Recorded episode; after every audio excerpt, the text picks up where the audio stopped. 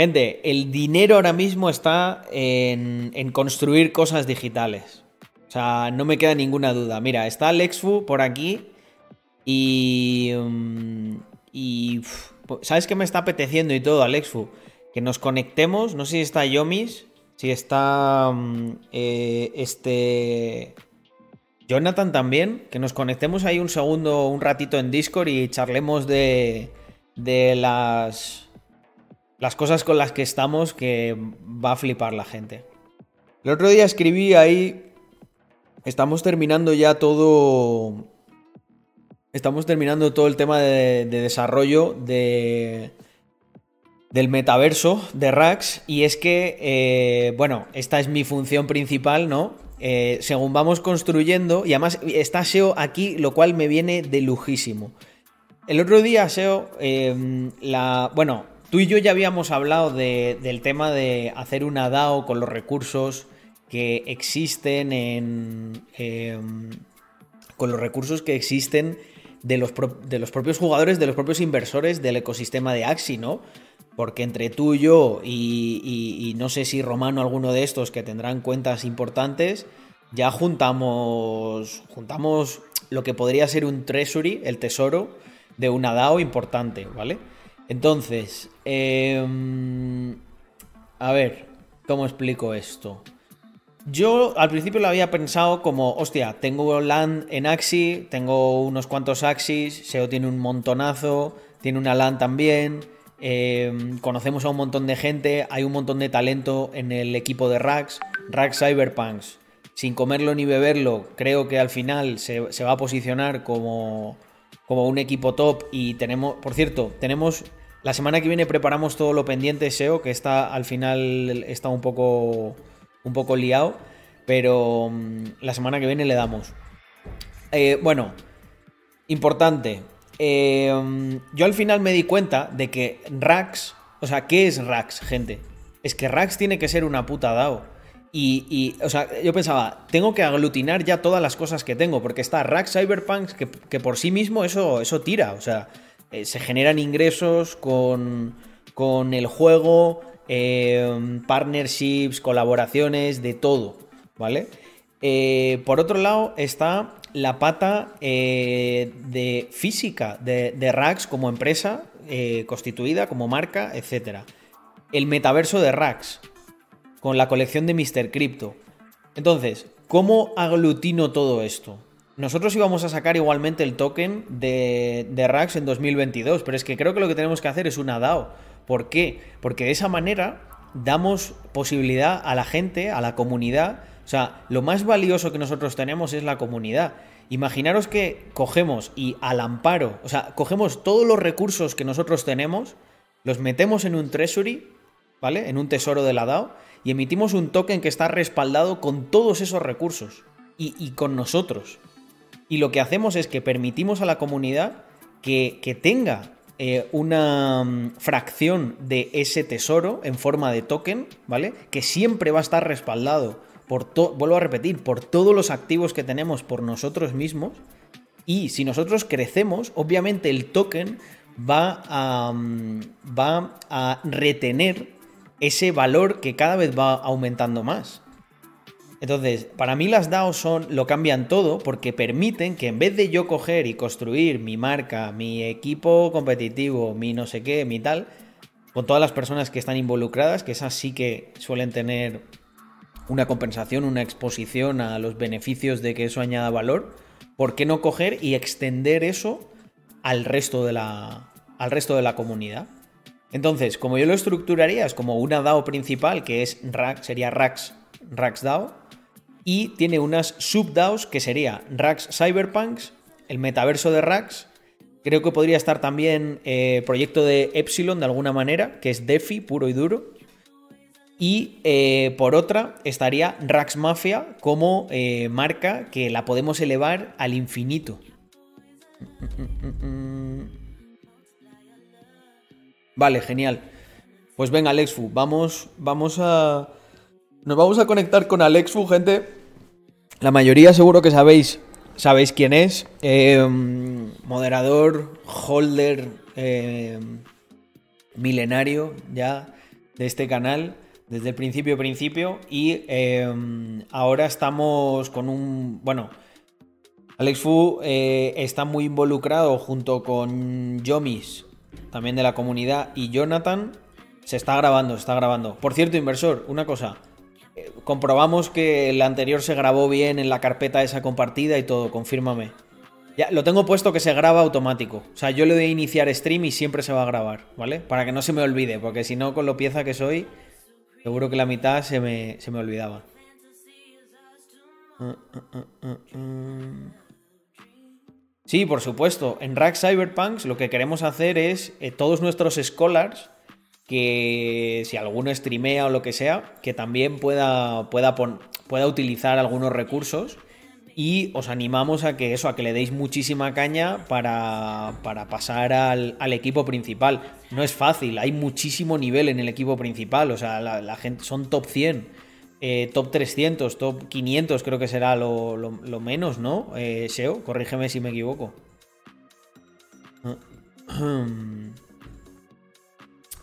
Rack Cyberpunks es el equipo competitivo que tenemos de Play to Earn. A ver, un segundo. Usar la DAO como una ventana para potenciar a los jóvenes talentos de la comunidad. Mira, justo iba a hablar de eso ahora. Dom, es exactamente lo que queremos hacer. Si tú eres un tío que sabe diseñar, eres un tío que sabe de programación, eres un tío que sabe de marketing, eres un tío que puede aportar cualquier cosa, lo que vamos a tener es bounties.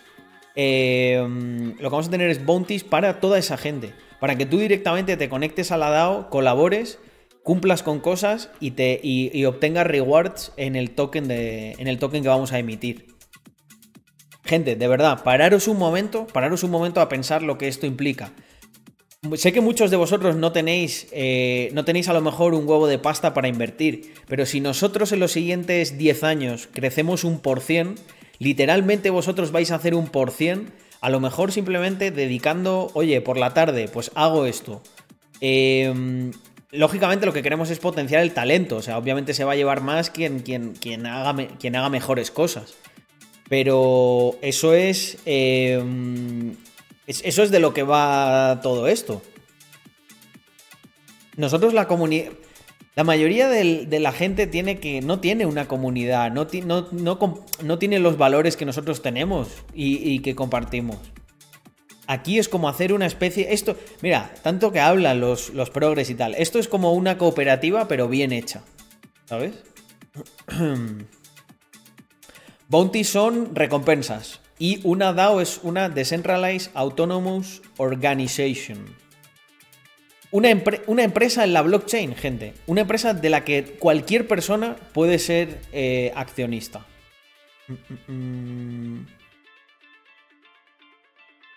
No se necesita streamear sí o sí para entrar al equipo. Em, pero sí estar en el top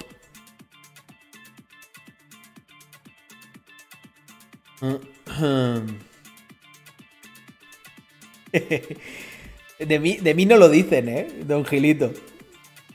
Lo dicen de Víctor. Hombre, a mí me conoce mucha gente. Yo ya tenía una trayectoria antes de ir a las redes. Pero si alguien lo piensa, bueno, pues que sea feliz con ese pensamiento. Sí, esto me lo, paga me lo pagan mis padres. Con 33 años que tengo, me lo siguen pagando. Es, es, muy, es, muy, es muy ridículo, pero sí. 1500 eh, copas mínimo es para el top o más. No, tío, para el top creo que está en 3000 copas. 1500 copas es lo que se le exige a un becado.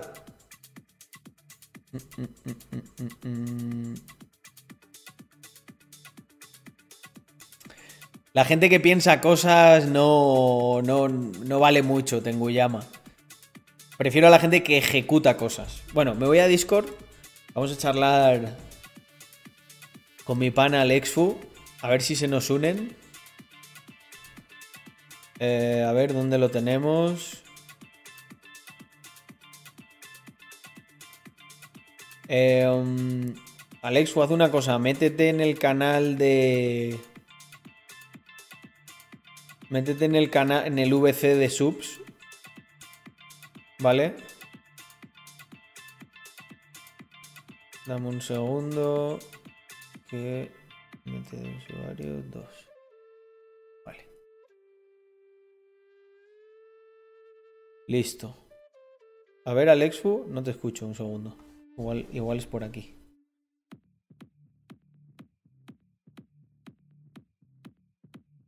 Sí, sí, sí, sí. No, es que, es, que lo tengo yo. Me voy, a poner por aquí un segundo que cambie con los cascos. Vale. A ver, habla ahora, Alexfu. Buenas. Se, le escucha bien a Alexfu, ¿verdad? Un segundo. Lo voy a subir un poquito. Ahora, ahora miramos por el chat. Ahí, ahí está. Bueno, nada, eh, ya he hecho más o menos presentación eh, tuya, Alexfus, y ya mucha gente te conoce. Y de, la quedada nos conocemos unos cuantos. Es verdad, encima pues también, también, de la quedada, correcto.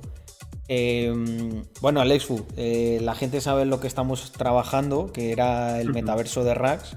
Lo que pasa es que, bueno, esto siempre es así, ¿no? Una vez ya vas cerrando cosas, pues vas pensando en las siguientes, porque hay mucha gente que piensa igual, ah, bueno, ya hacen el metaverso, y liquidan esto NFTs y, ya está. No, gente, nunca se acaba, nunca se acaba. Y entonces yo ya he empezado a, azuzar a los chicos con todo esto de todo esto de la DAO. Oye, a ver un segundo que tengo que silenciar. y más, bueno, full stack más o menos. Yo llevo algo menos de un año programando. Pero sí. Lo bueno de programar es que si tienes una idea y la quieres desarrollar, si te pones como un puto loco, lo acabas sacando. Vale, dice, dice Jonathan, yo creo que Jonathan se puede, se puede unir. Jonathan sí que es el pro del equipo, es el que más experiencia tiene. Es, sí, podríamos decir que es el lead de, del tema de programación. Hmm. Y luego además... somos los que estamos un poco más en tema y Jonathan es como, para que la gente lo sepa, como el full stack, el que más experiencia tiene y, el que guía un poco todo. Luego además tenemos, mañana se nos unirán a la reunión que tenemos eh, los chicos de Epsilon, que es gente también un poquito más senior eh, de, eh, de, programación en blockchain. Entonces va a estar muy bien porque, joder, es que yo creo que tenemos tenemos algo muy, muy gordo por, delante. Y si lo articulamos bien a través de la creo que sobre todo la DAO es que da utilidad a todo. Porque un NFT, por ejemplo, hay una DAO que yo creo que, que si no sabes lo que es una DAO lo entiendes muy bien. Que se llama DAO y son NFTs que salen uno al día y cada NFT te da un voto en esa DAO y capacidad de hacer propuestas. Es como una especie de democracia.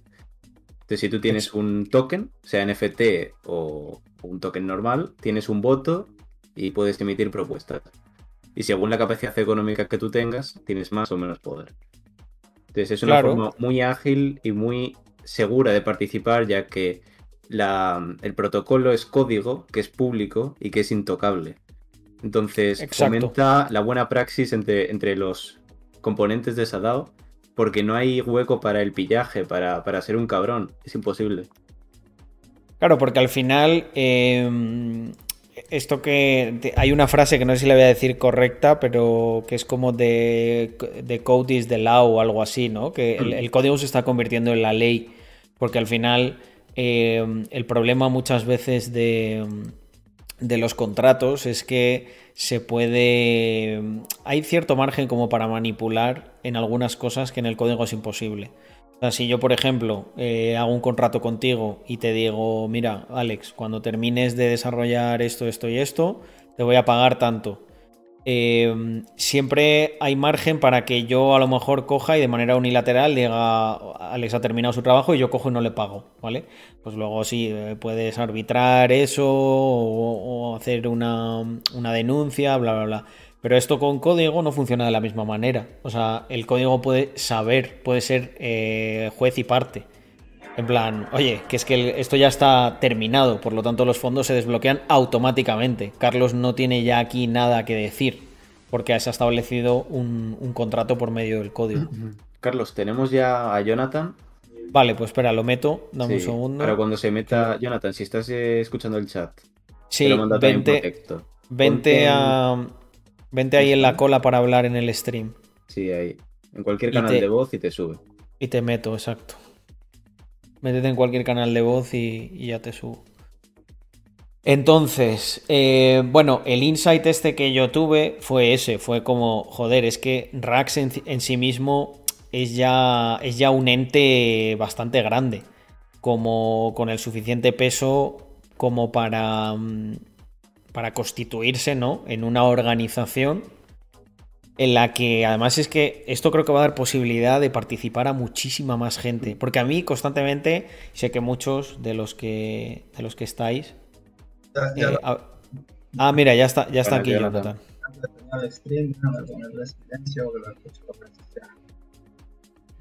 Oye, pero se te escucha un poco bajo. ¿Escucha bajo? A ver.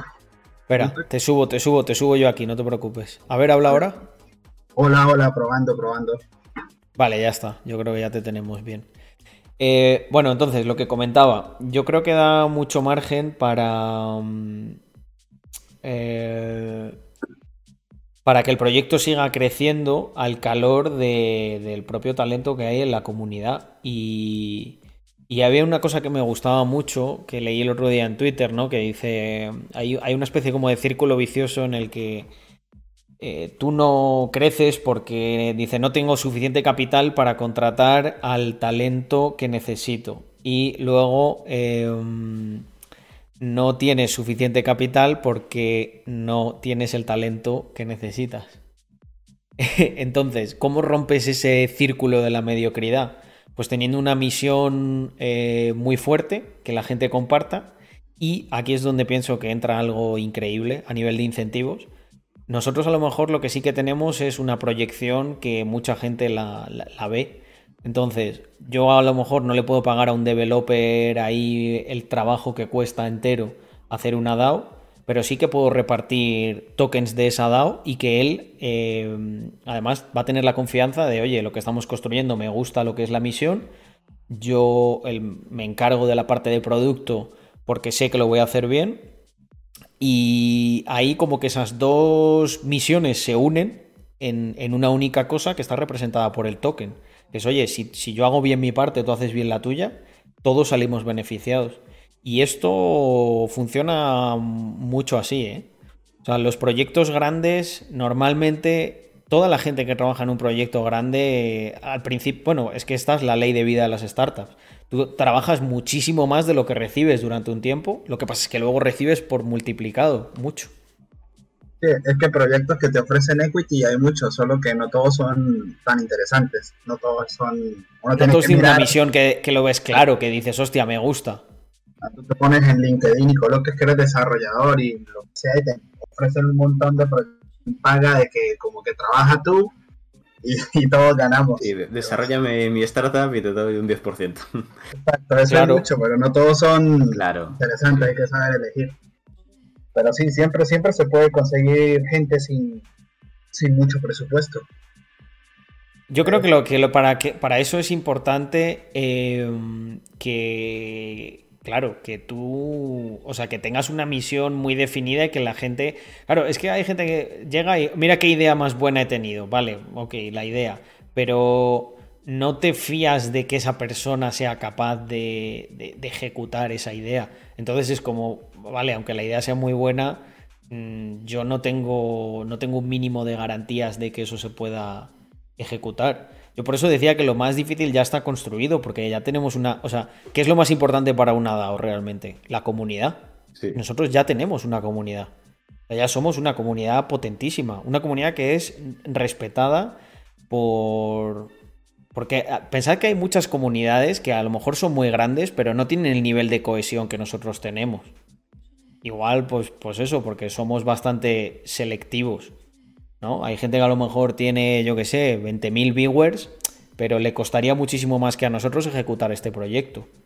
Porque no es gente que comparta una misión, es gente que, bueno, que está por el entretenimiento, por, otras cosas. Y eso a mí me parece súper potente. Y si encima en el camino podemos eh, recompensar a la, a la comunidad, pues mejor que mejor, ¿sabes? Como, oye, tú me estás apoyando ahora, pero pero tú te vas a beneficiar de esto si a mí, si a mí me sale bien. No es me apoyas y luego yo me beneficio. que también es legítimo. O sea, es como, vale, yo estoy corriendo un riesgo. Pero de esta manera lo que hacemos es doblemente positivo porque compartes los riesgos con la propia comunidad. es, un ciclo virtuoso porque además lo bonito es que, por ejemplo, en la DAO, como puedes hacer propuestas, imagínate que tú posees un token y eres un diseñador muy bueno. Entonces tú vas al foro de la DAO y metes una propuesta que es un diseño que has hecho. Si ese voto resulta que a la comunidad, ese, perdón, diseño, resulta que a la comunidad le, gusta y, tiene más votos positivos que negativos, tu producto va a poder ser tangibilizado y vas a poder llevarte una royalty de una forma súper fácil y orgánica porque ya se ha testeado todo. O sea, formas parte ya de algo que está hecho para recibir feedback de gente que, se está que tiene skin the game porque posee un token de, esa DAO. Entonces le interesa que el proyecto vaya bien. Muy importante eso. Una especie de democracia. claro, que la democracia, pero te juegas lo que estás poniendo, por así decirlo. Claro. Eh, tú, o sea, no es voto esto, voto esto y ya está. Es que lo que votas, si no sale bien, te perjudica y te perjudica monetariamente. Por lo que decía Alex, muy importante el tema del skin in the game, o sea, de jugarse algo. Porque el problema de la democracia, por eso la democracia funciona como funciona. Porque al final prometen el oro y el moro y dicen, bueno, que me lo dan bien, que no, pues no, no pasa nada que en realidad luego sí pasa. Eh, la, gente piensa, la, gente cree que no, pero sí que, pasa. que no pasa. Yo siempre he dicho, yo siempre he dicho una cosa, que es si las personas votaran y tuvieran la garantía de que lo que van a votar lo van a sufrir en sus propias consecuencias, no votarían lo mismo. O sea, si por ejemplo, partidos tipo Podemos, ¿no? O sea, si tú dijeses, oye, vale, les vas a votar a estos, pero solo tú vas a sufrir las consecuencias de lo que ellos hagan se desmontaría totalmente, porque de hecho los votan porque piensan que van a joder a otros y que les va a beneficiar a ellos. Aunque en realidad acaban siendo jodidos todos en conjunto. Eso en una DAO no ocurre. En, una DAO te pegas un tiro en el pie. Si, claro, todo, el mundo, todo el mundo votaría por lo que les convenga. Es que eso es lo que está genial. Esto eh, Sánchez Dragó lo explicaba como el voto defensivo. La gente al final muchas veces vota lo que dice, bueno, yo lo que menos me joda a mí. Y eso rompe totalmente pues ese equilibrio de eh, positivo de no, no, o sea, la misión que tenemos todos yo creo que es no estar menos jodido que el de al lado, sino que todos estemos bien. es que al final es mucho mejor a medio y a largo plazo. Porque si no, ahí es un sálvese quien pueda, que para mí es lo que es la democracia. Antes, antes de lo de que estaban hablando de la DAO, que yo me conecté al Stream for ¿de qué estaban hablando? ¿De lo de los, de los tokens o, el, o lo de la colección? Bueno, lo que, estaba, lo, que estaba hablando es un poco lo que os conté por audio en el grupo eh, la otra noche fue. Es que tengo un cacao porque he dormido fatal. Ha habido un día que he dormido muy mal, he tenido insomnio y, luego he dormido durante el día, me levanté por la noche y tengo un cacao de la hostia. Creo que eh, fue anoche, ¿no? Pues anoche es que lo vi clarísimo, porque eh, Rax ya es suficientemente grande, pues claro, hay varios proyectos que además por sí solos están yendo muy bien. El tema este del equipo competitivo de Rax Cyberpunks. Eh, claro, hay un montón de recursos. Está SEO por ahí que tiene no sé cuántos Axis, tiene LAND, yo tengo LAND, tengo también unas cuantas becas. Vamos a crecer mucho más en becas en los siguientes meses. Y tenemos jugadores competitivos que. Tenemos jugadores competitivos que la, están pegando. O sea, este Romano, ha estado en el top 1. Entonces, claro, una manera de eh, rentabilizar las cosas que estamos haciendo bien, y vuelvo a repetir, y que la gente que, que, nos apoya, la comunidad, los que estamos aquí, todos nos beneficiemos, es precisamente eso. Y, como lo estructuré es, igual es que Rax para aglutinar todo tiene que ser una, la DAO principal, ¿vale? Porque por un lado está el metaverso de Rax, por otro lado está la pata física de Rax, que sería Rax Mafia, con productos, con cosas. Por otro lado está Rax Cyberpunks. Por otro lado está el proyecto de Epsilon, que es DeFi, pero que podemos, podemos unir por ahí, o sea, podemos tener muchas sinergias.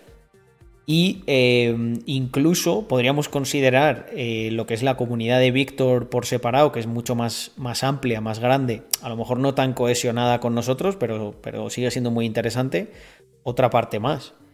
Claro, si todo esto lo aglutinamos en un, en un token, en una DAO, que permita que lo, que lo que decía antes, así como con mucha vehemencia, que no estás invirtiendo en la nada, es que ya hay unos recursos de la hostia. O sea, es que estamos hablando probablemente de cientos de miles de euros en recursos que nosotros ponemos, nos ponemos a nosotros mismos como recurso, por supuesto, damos la cara a nivel público, todos los temas de promoción, etcétera. O sea, estoy contando los, las cosas así tangibles, pero si me pongo a contar intangibles, es que cuánto cuesta una campaña de marketing hecha desde Rax o desde la desde Víctor o desde o que SEO nos ayude también. Es que estamos hablando de muchísimos recursos.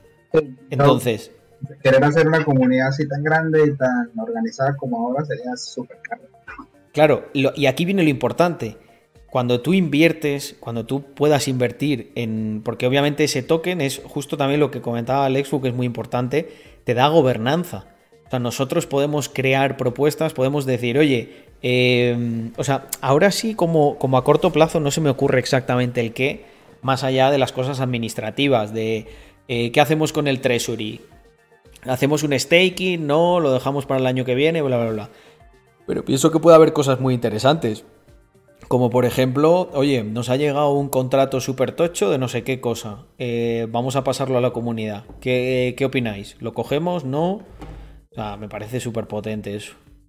Y como tú votas, es en tanto, o sea, con el con el skinning de game que tienes en el proyecto. O sea, si has invertido, me lo invento, 3.000 euros, pues obviamente tendrás más voto que el que ha invertido 300. pero, pero no se puede tampoco minusvalorar el que habrá mucha gente con sus 300, con sus 100, con sus 25, que estarán ahí, que serán parte, y que si nosotros hacemos bien las cosas, lo que va a ocurrir es que luego va a llegar mucha más gente, porque hacedme caso, esto que os digo lo he visto, ¿eh?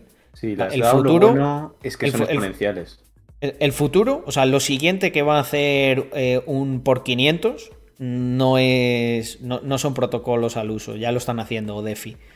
Puede que haya alguno que sí, pero lo siguiente como concepto que va a explotar, eh, el verano pasado fue DeFi, ahora han sido blockchain games y lo siguiente van a ser las DAOs. No me cabe ninguna duda, ninguna duda.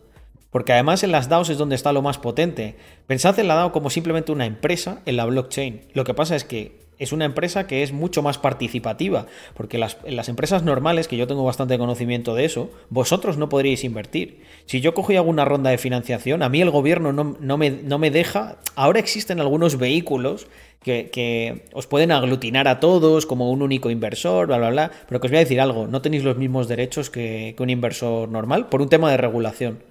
Porque tú necesitas acreditar que eres un inversor profesional para invertir en una ronda de financiación de una startup. Y además son unos hijos de puta, porque donde, está el donde están los por 10 en empresas, los por 20, los por 40, eh, son en las startups. Tú no vas a hacer un por 40 en una empresa del IBEX 35, ni de coña, ni en, ni en 20 años. Sí, sí, claro. Entonces, las DAO nos dan la posibilidad de, hacer todo esto. Además de que es mucho más transparente, es decir, es, es, lo que dije antes. imagínate que en la pata de Rax físico, es decir, la de los productos, etcétera, un chaval eh, saca una propuesta de una colección que está guapísima. O sea, eso puede eso es, eso es. Eso es, ese es el tipo de cosa, no se me había ocurrido, pero exactamente eso es lo que me encantaría hacer. Cogemos gente y en la parte de en la subDAO de Rax Mafia sacamos una propuesta que sea, venga, diseños hechos por la comunidad y la gente que tenga en nuestro token es la que vota qué es lo que más le gusta y qué es lo que no, y nosotros nos encargamos de sacarlo, producirlo y además podemos establecer incentivos variables para, por ejemplo, toda la gente, eso es, primero, un royalty para quien lo ha diseñado. Segundo, para todas las personas que hayan votado, eh, pues yo que sé, que les premiemos con token o con un descuento o con lo que sea, o que puedan comprar eso con, con lo que van generando de, dentro del token de la DAO. O sea, podemos establecer muchos mecanismos de incentivos.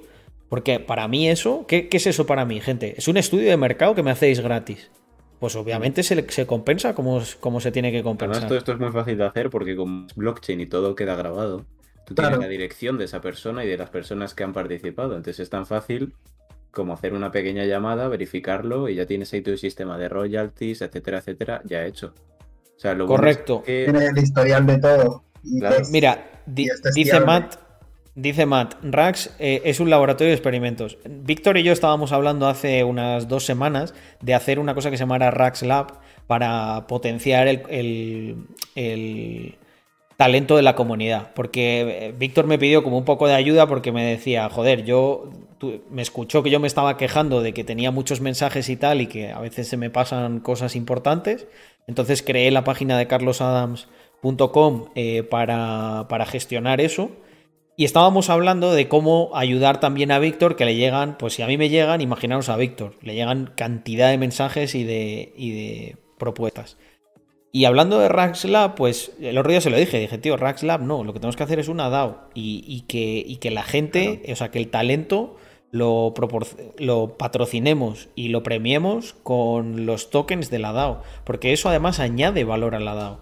Si, si hay diseñadores con talento que pueden hacer cosas que están chulas y que la comunidad quiere, ¿qué, qué sentido, ¿qué sentido tiene que no lo estemos patrocinando por un tema de logística? Cuando ya tenemos la tecnología. Una DAO nos permite hacer eso. Y por ejemplo, para, fomentar talento, es que en las DAOs pueden ocurrir locuras. Imagínate que sale una propuesta que dice el concurso anual de dar el 10% de, del Treasury a un concurso de, de proyectos que se presenten y el que más nos guste le damos este capital para desarrollarlos.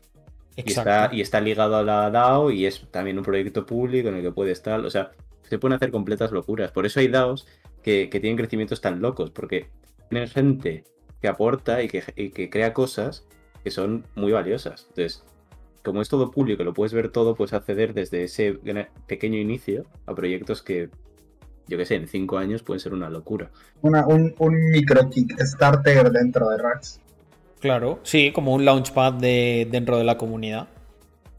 es que, es que de hecho, el, Treasury está exactamente para ese tipo de cosas.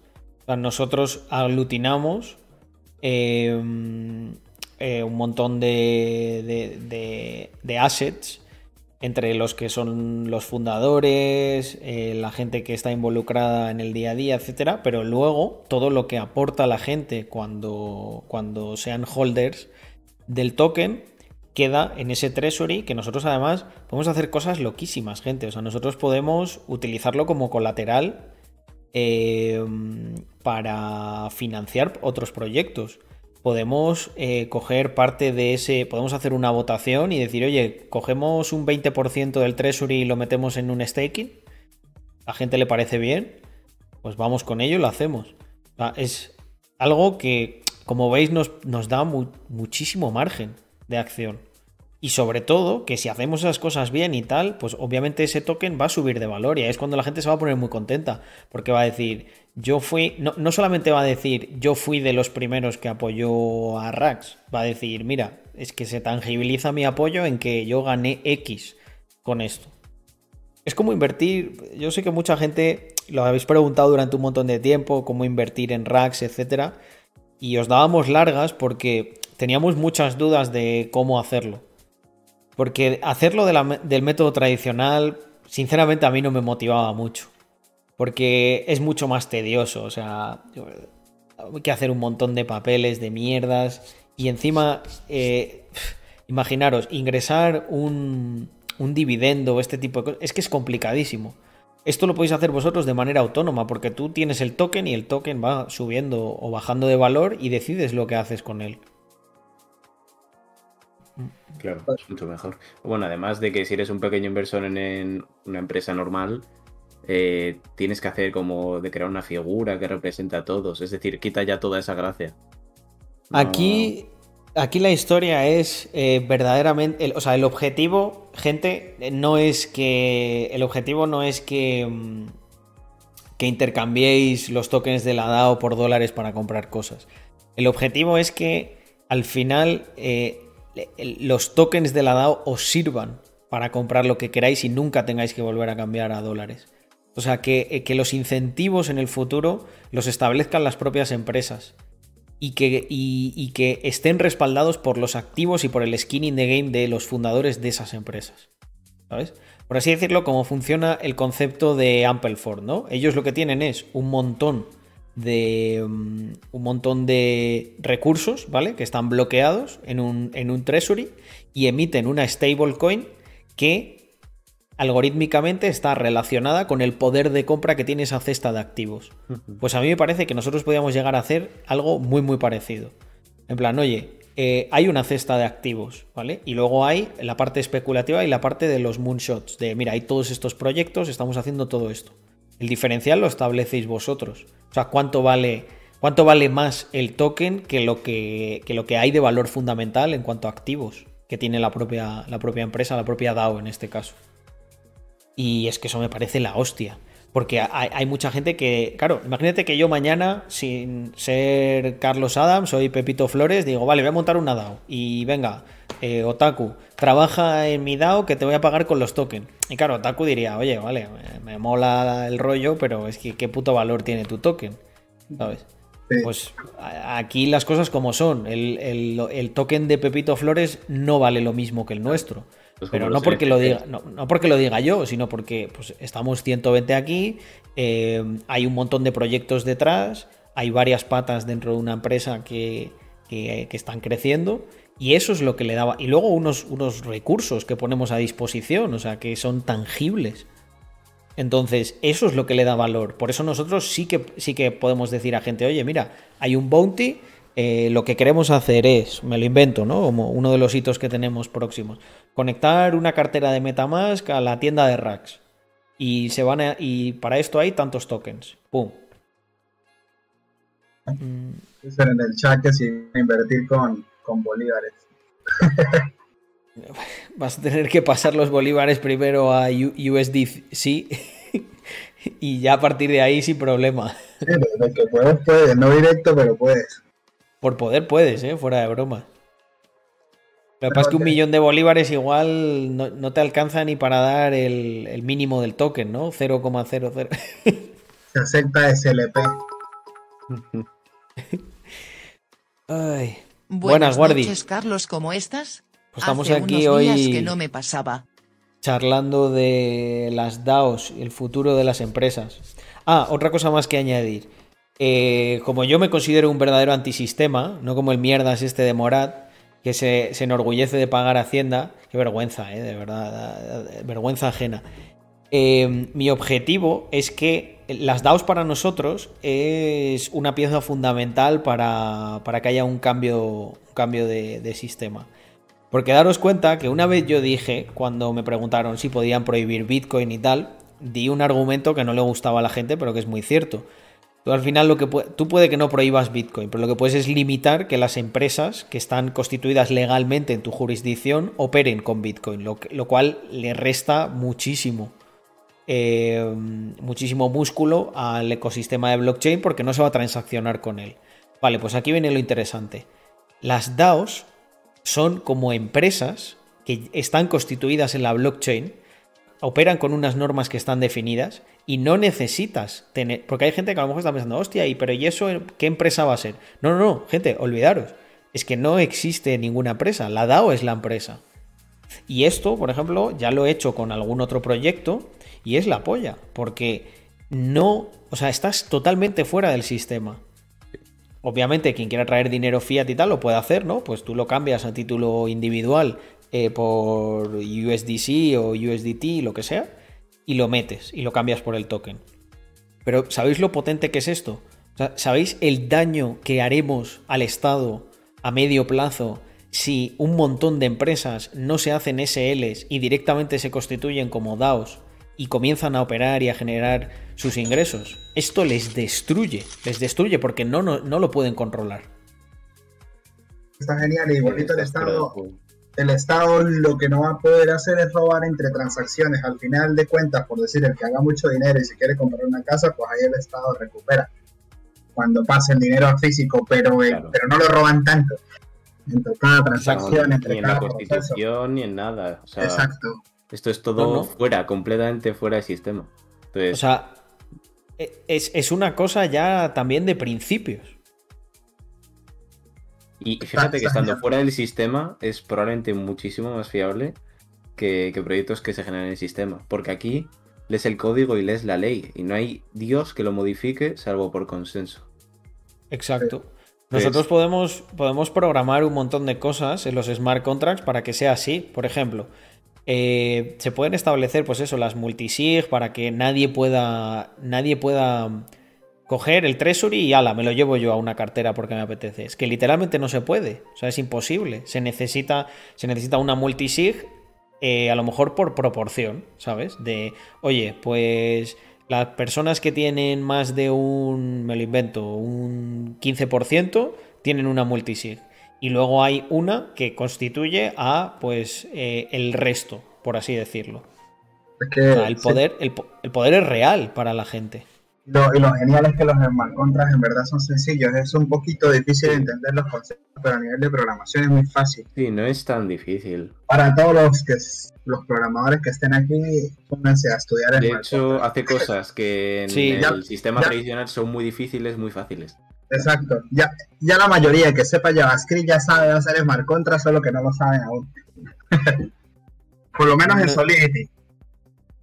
A ver, yo voy, a intentar añadir algo, ¿no? Para, motivar a los muchachos. Igual, si me pelo a nivel técnico, me corregís. Pero yo creo que programar en blockchain en realidad es muy sencillo. Lo único es que tienes que cambiar tu mente para pensar que no estás programando como para un ordenador o para un servidor local. Es como que estás programando para un mega ordenador gigante que es lento en algunas cosas y puede llegar a ser ineficiente, pero tiene una cosa muy buena y es que es un ordenador compartido que no se puede alterar y que. y que. claro. Y que bueno, que es que es increíble, ¿no? O sea, la, cantidad de cosas que se pueden construir de manera transparente y auditable. Oye, muchísimas, perdón, perdón, muchísimas gracias por esos primes, eh, Guardi, eh, por tres meses, Adri. Eh, dice, da, años de vida escuchar a Carlos. bueno, eh, trato de... Estoy muy contento porque ya estoy llegando a un punto en el que me puedo enfocar en lo que creo que se me da bien y es en, en, este tipo de fumadas, ¿no? O sea, yo cuando corto aquí, pues me voy ahí, me pongo a mirar por la ventana y a veces hacen clic cosas en el cerebro que es que literalmente las veo. O sea, yo, yo guardaremos un clip de esto, ¿no? Para cuando haya empresas gigantescas que estén planteándose convertirse en una DAO porque les están comiendo el pastel, bla, bla, bla. Va a ocurrir. Va a ocurrir porque, no, no porque yo lo diga, porque tenga una fe ciega, ni porque quiera multiplicar por 100 mi inversión. De, verdad, eso es lo de menos. Va a ocurrir porque eh, resuelve un montón de problemas que tiene diariamente la gente. Y en especial cualquiera que quiera constituir una empresa o que quiera... Eh, sé que muchos de vosotros no lo habéis vivido, pero yo sí y es que las, facilidades que te da una DAO son increíbles. Y luego tiene una cosa que antes no podíamos hacer. ¿Por qué está tan puteado el concepto de, cooperativa? Porque al final la cooperativa em, te establece como una, serie de normas y de cosas que lo hace muy inflexible y entonces hay asimetría en la responsabilidad. Al final en una cooperativa ocurre lo mismo que en una empresa. Que hay mucha gente que no se juega nada y, y no puede ser que reciba lo mismo que otros que sí se la juegan. Esto en una DAO, por, por la propia estructura que tiene la DAO, no es así. En una DAO la gente vota con su... Y aquí habrá uno que diga, joder, pero es que yo no tengo mucha pasta, yo no voy a poder tener mucho poder en la DAO. Pues tío, te voy a dar un mensaje que igual no te gusta escuchar. Es que tú no tienes por qué tener ningún poder en nuestra DAO cuando no te estás jugando nada, ¿sabes?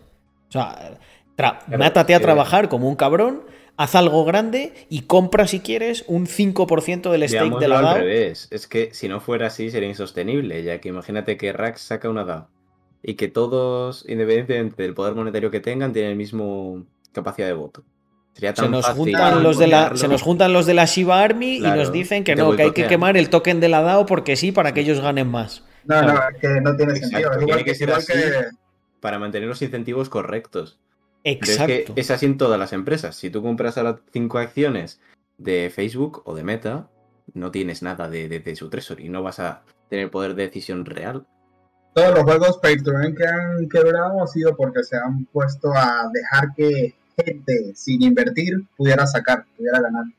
Es que, es que rompes, rompes el ciclo básico del capital. O sea, tú tienes rendimientos en tanto y que cuánto aportas. Si tú no aportas, no puedes tener rendimiento, es un sistema que está roto. Y a más tienes, más te la estás jugando, por lo tanto más te vas a dejar la cabeza y para, para, para que vaya lo mejor posible la, en este caso la DAO. Claro, porque, porque te estás jugando mucho más que otra gente. Porque al final tú, oye, si la DAO va bien, fenomenal, pero como la DAO vaya mal, te arrepientes de haber, de haber invertido todo ese dinero. Sí, claro. Es que las posibilidades son infinitas. Y decía eso, que yo estoy muy contento porque ahora sí empiezo a ver que, tenemos una estructura eh, que nos permite hacer un huevo de cosas. Y obviamente muchas de estas cosas no funcionarán, serán experimentos y tal. Pero, pero lo que es la visión a medio y a largo plazo, estoy absolutamente convencido, absolutamente convencido de que de que va a salir bien. ¿Por qué? Porque con una estructura mucho más subóptima, como es una empresa normal, nos va bien. Pues imaginaros con algo que nos reduce los costes operativos a virtualmente cero. O sea, mira, eh, os, pongo un ejemplo concreto, que nos lo, habéis, pedido un montón. Invertir en racks. Si nosotros, si nosotros, hubiésemos abierto una ronda para que invirtieseis, no ibais a tener, pero ni un 1% de las, de las posibilidades que tendréis con la DAO. ¿Por qué? Porque, por ejemplo, eh, habrá mucha gente que quiere invertir 20 euros o 500 o tal. Pues esos hay que vehiculizarlos en como que son un único inversor. Y eso es un chocho. ¿Por qué? Porque realmente de todos esos, a lo mejor hay gente que no, que no está de acuerdo con una cosa. Pues primero tienen que hacer como una mayoría dentro de esos y, eh, y luego contarían como un inversor más en el cap table pero no tienen todos los derechos. ¿Por qué? Porque es imposible que tengan todos los derechos. Imaginar que queréis liquidar vuestras acciones en el mercado secundario. No podéis, a no ser que todos los que estáis vehiculizados, por consenso, decidáis que se tiene que hacer así. Porque aquí hay gente que se equivoca con el tema del consenso y piensa que la democracia es lo que vota la mayoría. En este caso no es exactamente así en una DAO. Tú puedes, votar con, tú puedes votar con tu dinero cosas que no vote ninguna otra persona. Os pongo un ejemplo. En, en la DAO puede haber varias propuestas, ¿vale? Y tú puedes no votar en ninguna o no o no o no decir, "Oye, mira, tenemos a este chico que tiene no sé qué app con un huevo de talento, bla bla bla, lo metemos en el launchpad de la comunidad." Tú puedes decidir no invertir nada o bloquear tus tokens de la DAO o invertir USDC. Ni... Tú puedes coger y no hacer nada y no pasa nada y sigues perteneciendo a la empresa. Pues este tipo de cosas eh, con, el vehículo que se utiliza para el, crowd equity y todas estas cosas no se pueden hacer. Constantemente se tiene que decidir cuál es la mayoría de los, entre los inversores vehiculizados y si se hace o si no se hace. Y eso se hace con tu inversión aunque tú no quieras. Esto en una DAO no tiene por qué ser así.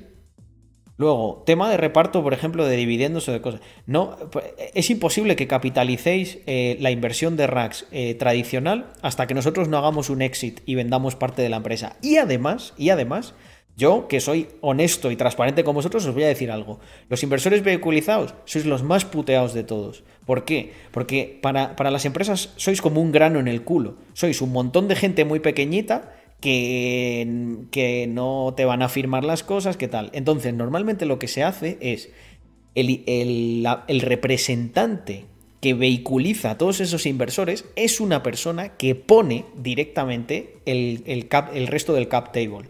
Y adivinad qué, ¿a quién normalmente va a hacer caso y a beneficiar? A, a 50 inversores pequeñitos, bueno, 50 o 50 mil, o al resto del cap table para no frenar las decisiones ejecutivas.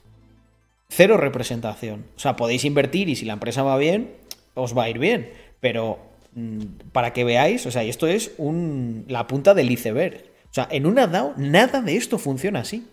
O sea, cada, cada persona tiene un, o sea, tiene un poder en tanto y que cuanto aporta. Obviamente, si has metido los los 10 euros que te va a dar, perdón, 8 cuando le quites los impuestos del aguinaldo de tu tío de este de estas navidades, pues bueno, pues tendrás un poder más limitado, pero estará ahí, ¿eh? No será un poder de segunda clase, como ocurre con otras cosas.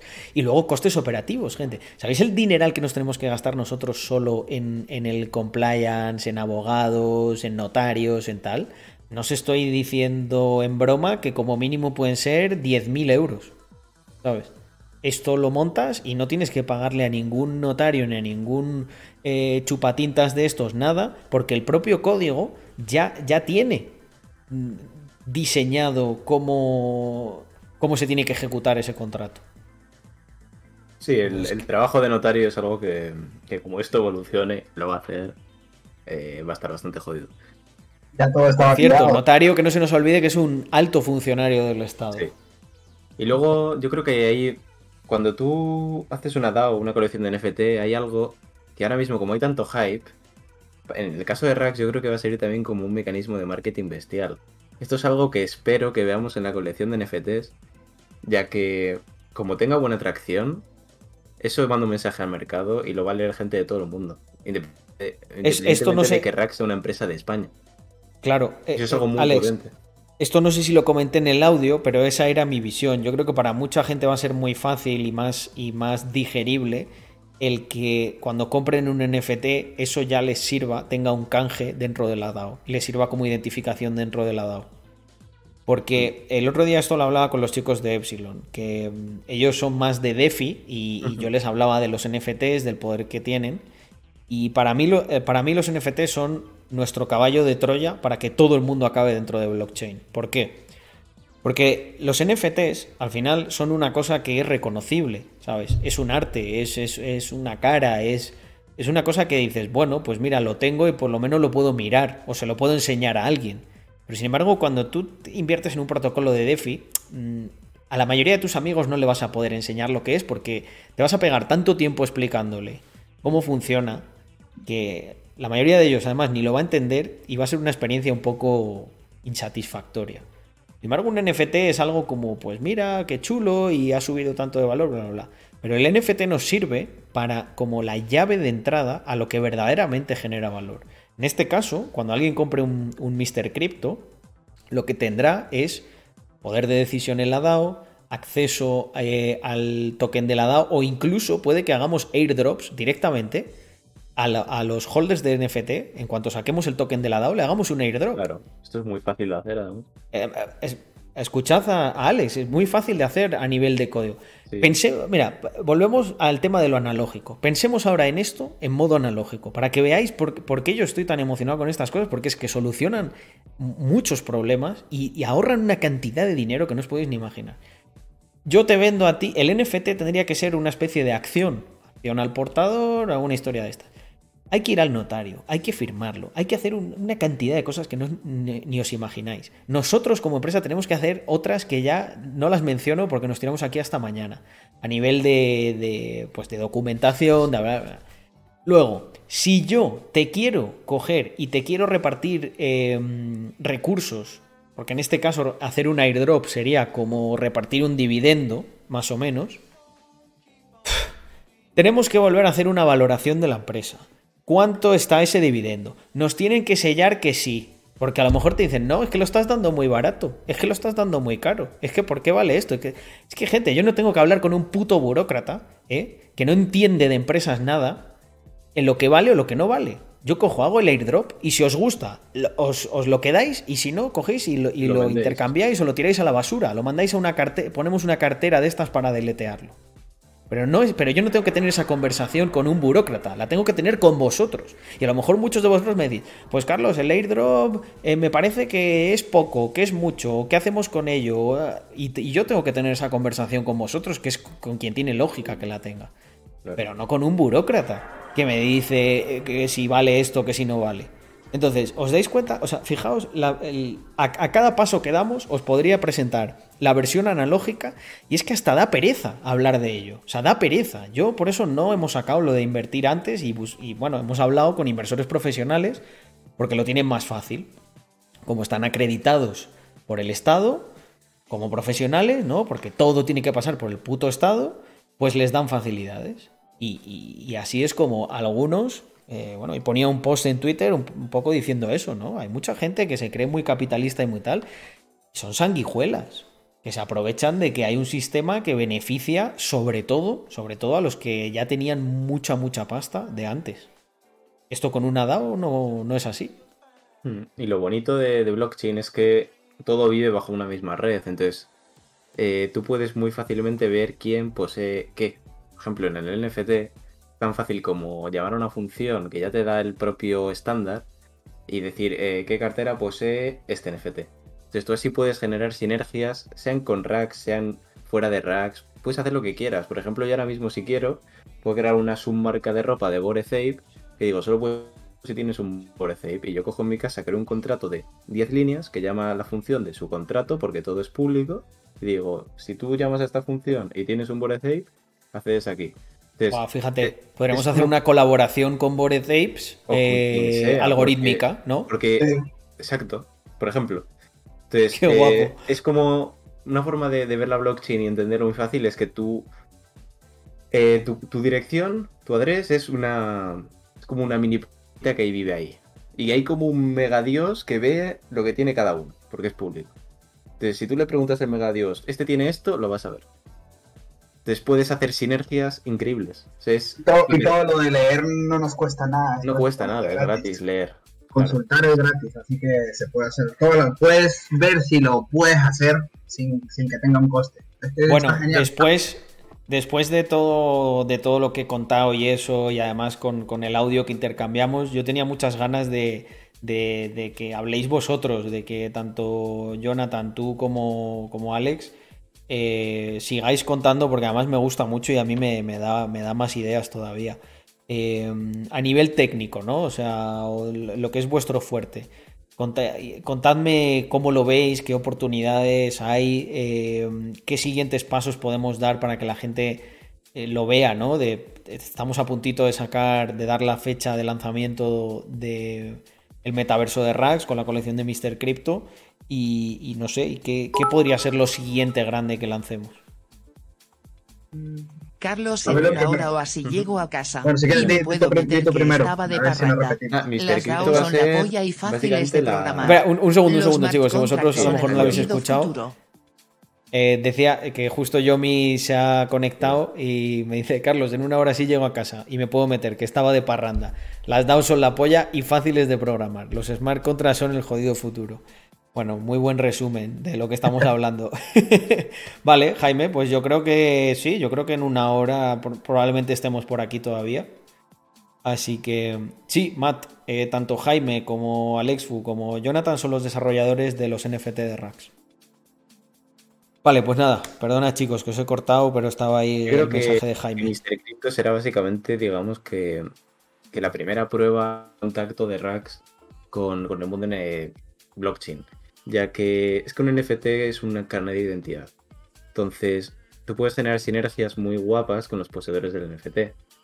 Y yo creo que el futuro va a ser desde Rax mirar qué utilidad darle para ir generando dinámicas que, revaloricen ese token. Es como una proto por así decirlo. Entonces, eh, tú con el NFT puedes hacer, si tienes esto, tienes acceso, por ejemplo, a una colección ese, el, NFT puedes acceder a un servidor de Discord privado. Entonces, todas estas cosas eh, van a ser algo que, a juntar gente que ya forma parte del ecosistema blockchain y está dentro de Rax, seguro que se generan sinergias muy, muy guapas de, cómo eh, transformar esto hacia el futuro, por así decirlo.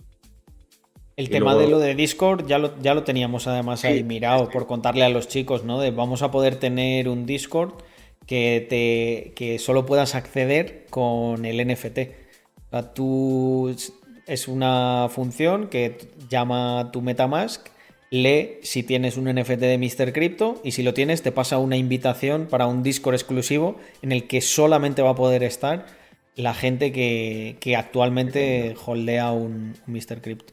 Es que también está cool hasta para incluso los sorteos. Si tú quisieras hacer un sorteo que por decir por ley no les puedes cobrar a, la gente en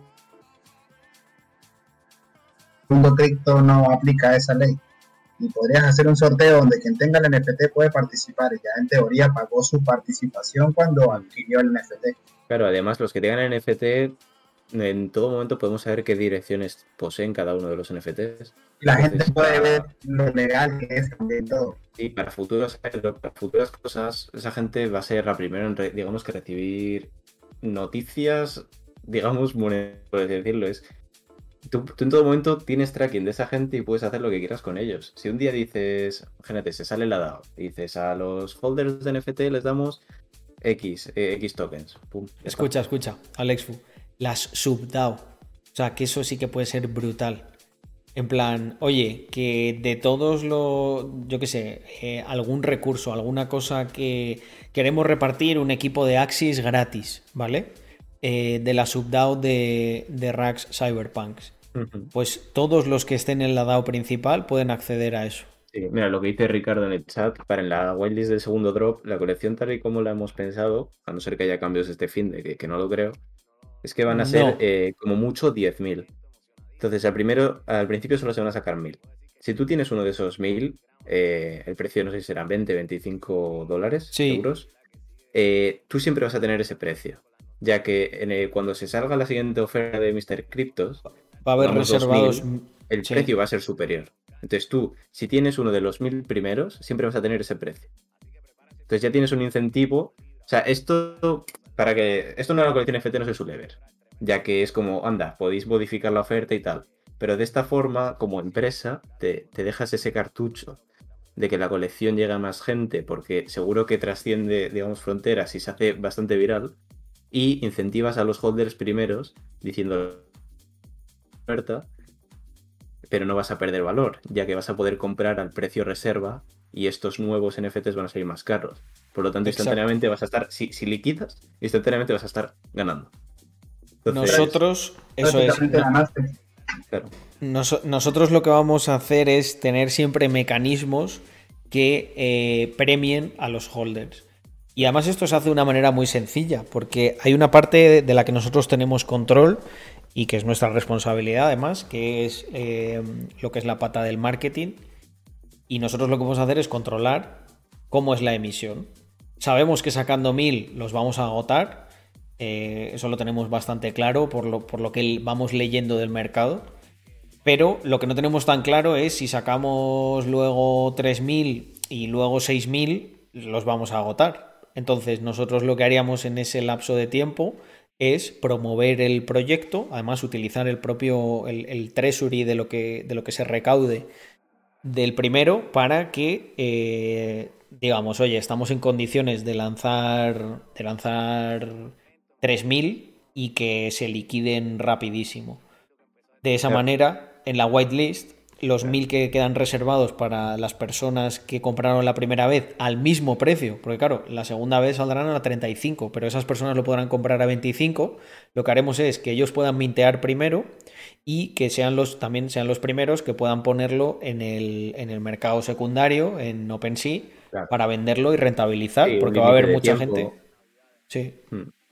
Claro, cuando Mira, preguntan por aquí cuándo sale la primera eh, ronda. Pues no hay fecha fija, pero queda poco. Es decir, lo más probable es que sea este mes y pongámonos en un caso catastrófico eh, a principios de enero.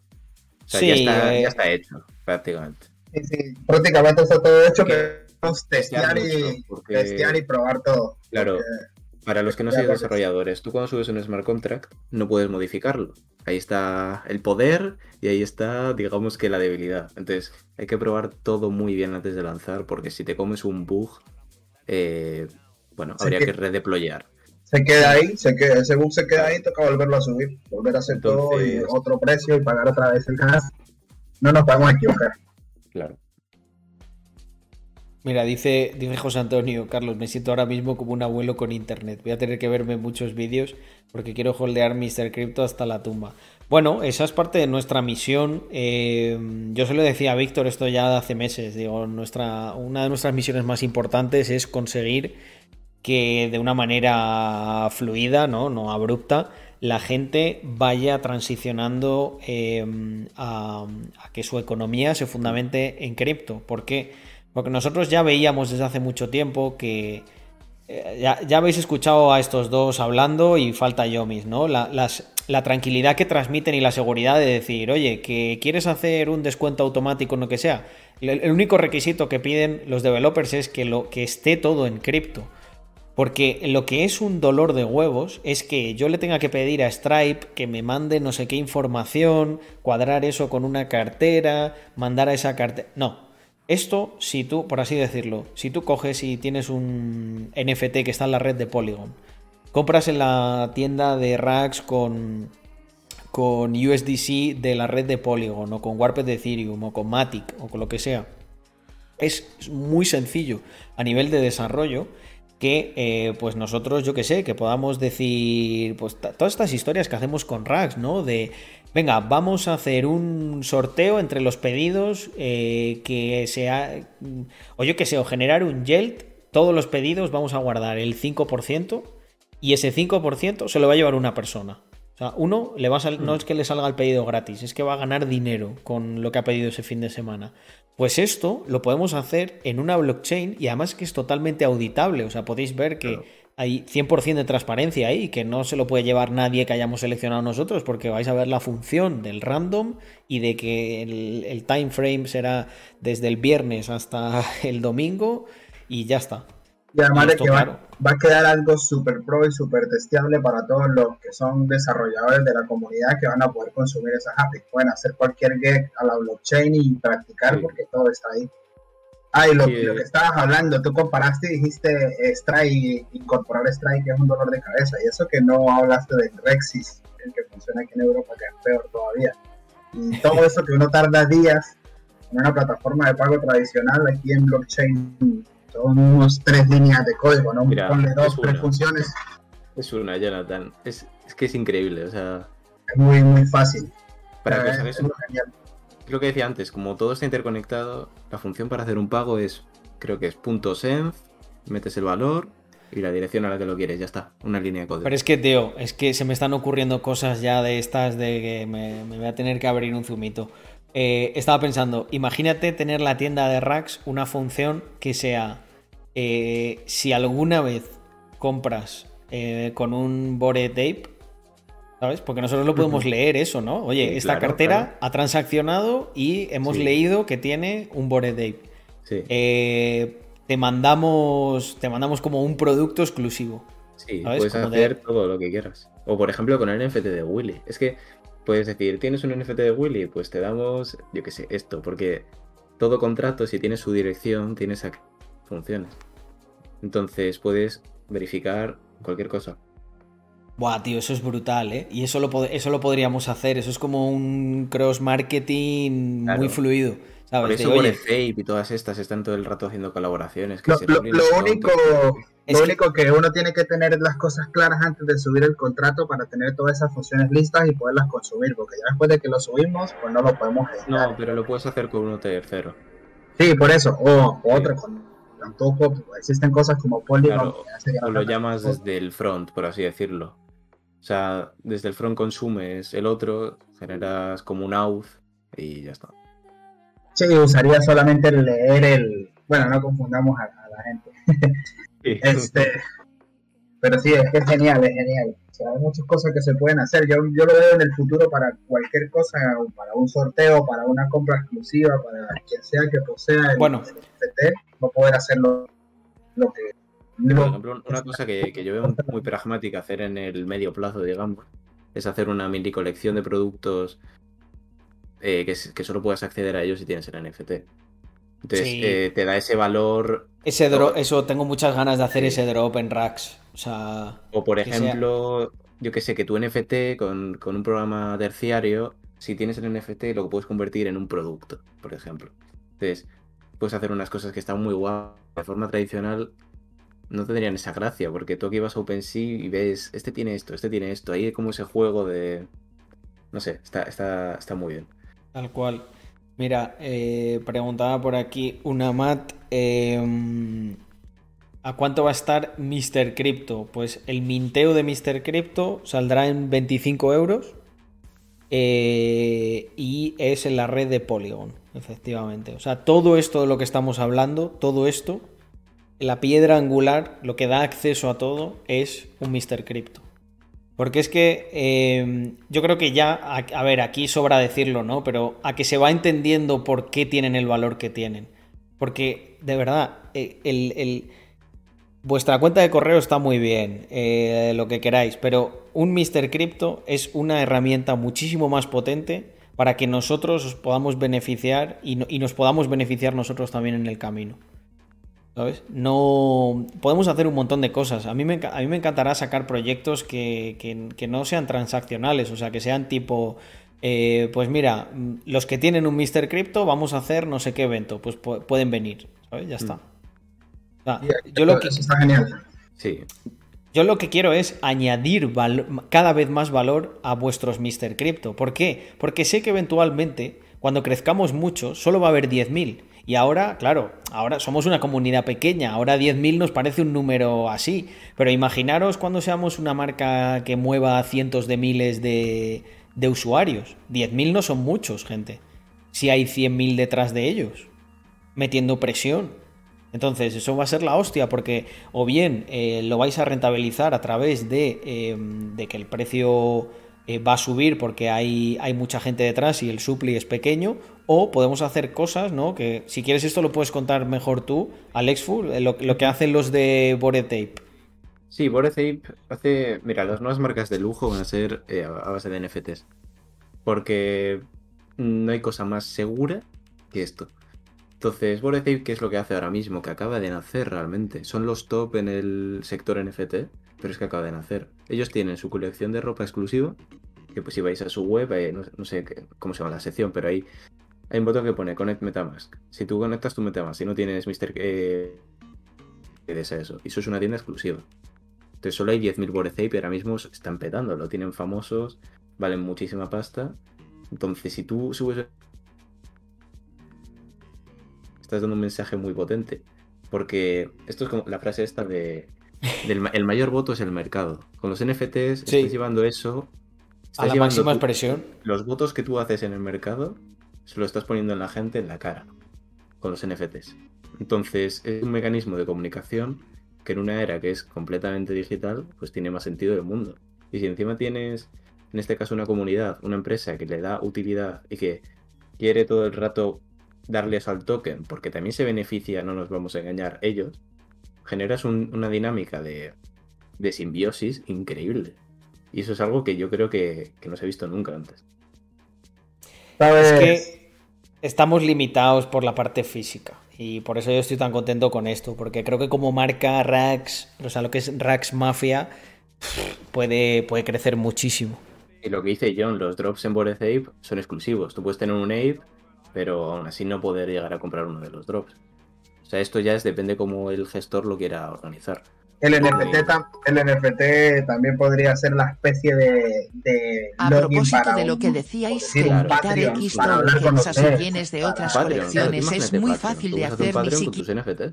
Exacto. ¿Quieres hablar conmigo? ¿Tienes, ¿Tienes el NFT? Bueno, te puedo dar una hora ahí de mi Una hora, bueno, no, pero puedes hacer una charla en el chat a mí, o sea, yo tengo muchas, muchas ganas de tener los Mr. Crypto para verdaderamente eso, lo que hablábamos al principio. Tener una comunidad con skin in the game, ¿sabes? Que, que, ha invertido, que cree en el proyecto, por lo menos en la visión que tenemos, y tener charlas periódicas con ellos y hacer cosas locas con ellos.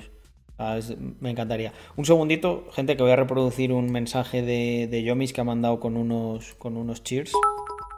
Unos bits, perdón. A ver. A propósito de lo que decíais que, limitar X tokens a si tienes de otras colecciones es muy fácil de hacer, ni siquiera tiene que ser con un smart contract distinto, y por tanto con una colección distinta simplemente es modificando el que ya tenemos como le comentaba Alex, y como tengo ya más o menos programado yo por mi cuenta en otro lado mañana lo vemos en la REU de todas maneras. Genial. Eh, ¿Habéis escuchado vosotros? Nada, decía Yomis que, que hay algunas cosas que se pueden. O sea, lo que decíamos de limitar X tokens, si tienes de otras colecciones, que, mm, que se puede editar, en se puede modificar el smart contract para hacer eso. Que bueno, que mañana lo comentamos. Estaba alguien por ahí en el chat, no recuerdo quién fue que lo dijo, que estaba, que proponía compraba algo y tenía un Mr. Crypto, por así decirlo, tener una especie de descuento o un token de para la, en la web. Lo leí, eso, eso claro que se podría hacer. Nosotros podríamos incentivar las compras, por ejemplo, la gente que compre en cripto, le devolvemos una parte en token de Rax. Sí, sí, eso. Sí, con Mr. Crypto, o sea, ahora mismo, en tema técnico, Shopify no permite hacer este tipo de conexiones.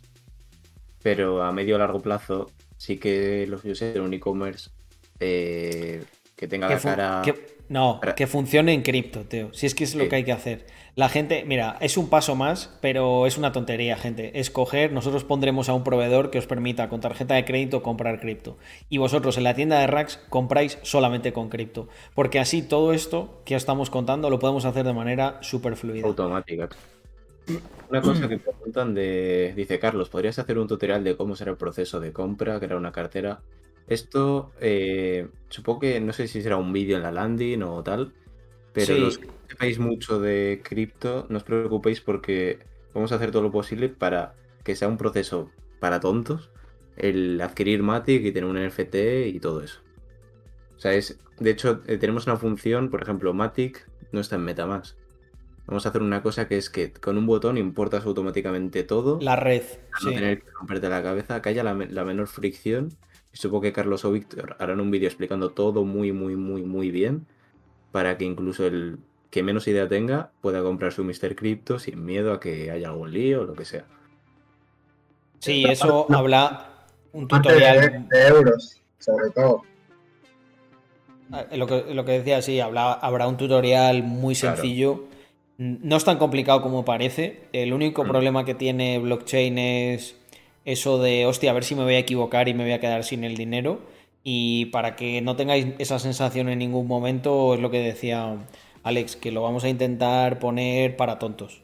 O sea, de, mira, compras en este proveedor, que nosotros ya lo tenemos integrado en la web, lo mandas así de esta manera, la red vamos a intentar que se añada automática y que luego una vez estés en la tienda ya es mucho más fácil. O sea, es darle a mintear, pasa, aceptar la operación y ya está. Y ya está, y esperas Oye, por cierto, está John, que lo he visto antes. John, si te quieres unir a la conversación y charlar, estábamos aquí charlando de todas las fumadas que vamos a hacer con los NFTs.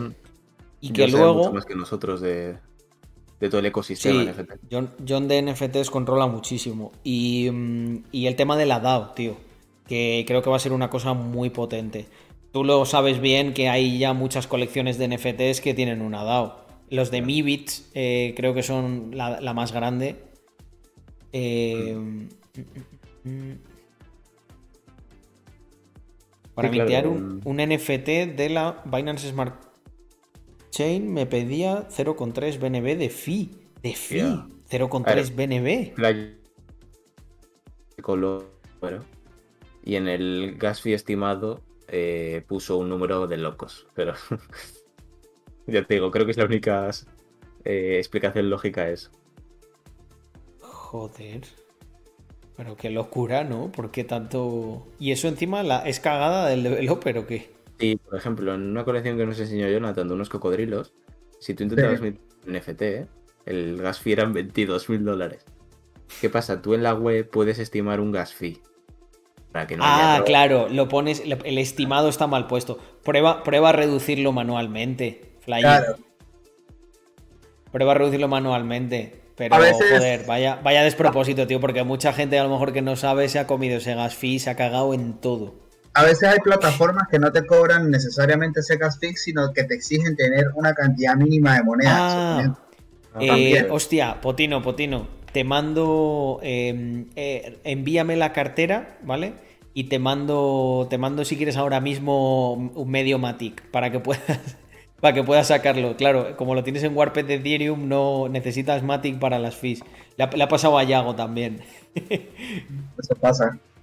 Sí, que eh, necesitas tener un mínimo de una cantidad de moneda para poder pagar el fee de, ella misma. Pasa, pásamelo por Discord y te lo ejecuto ya mismo para que no, eh, John, métete en cualquier canal de voz y Carlos sube aquí en el que estamos. Sí. en el server de Rax. Métete, por ejemplo, en la cola para hablar en el stream y, te subimos.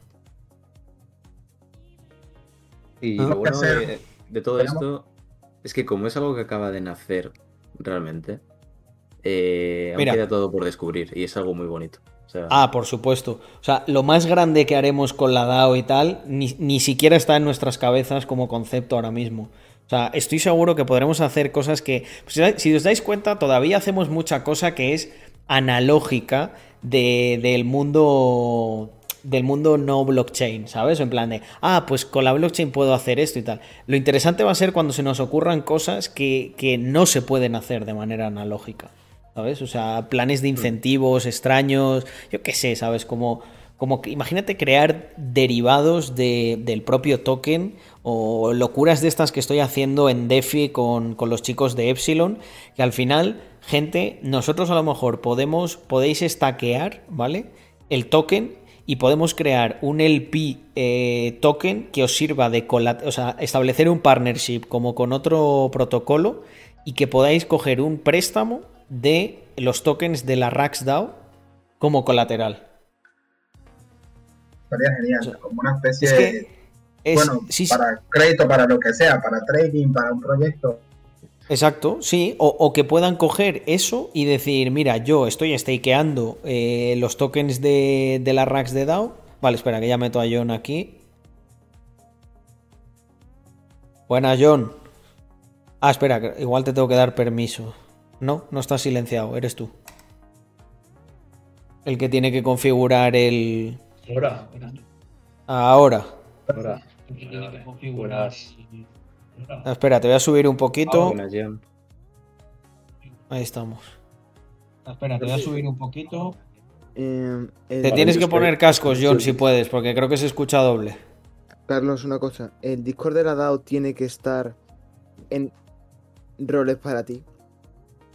No, no, no, escucha, eh, Potino, esos son unos experimentos que estaba haciendo yo, pero te diría que si quieres directamente elimina ese bot, que no lo vamos a utilizar todavía.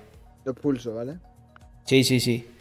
Eso es que tenemos que. Servidor, dímelo, que... Sí, te, voy te, lo voy a pasar. Sí, te, lo voy a, te voy a pasar una documentación para que le eches un vistazo.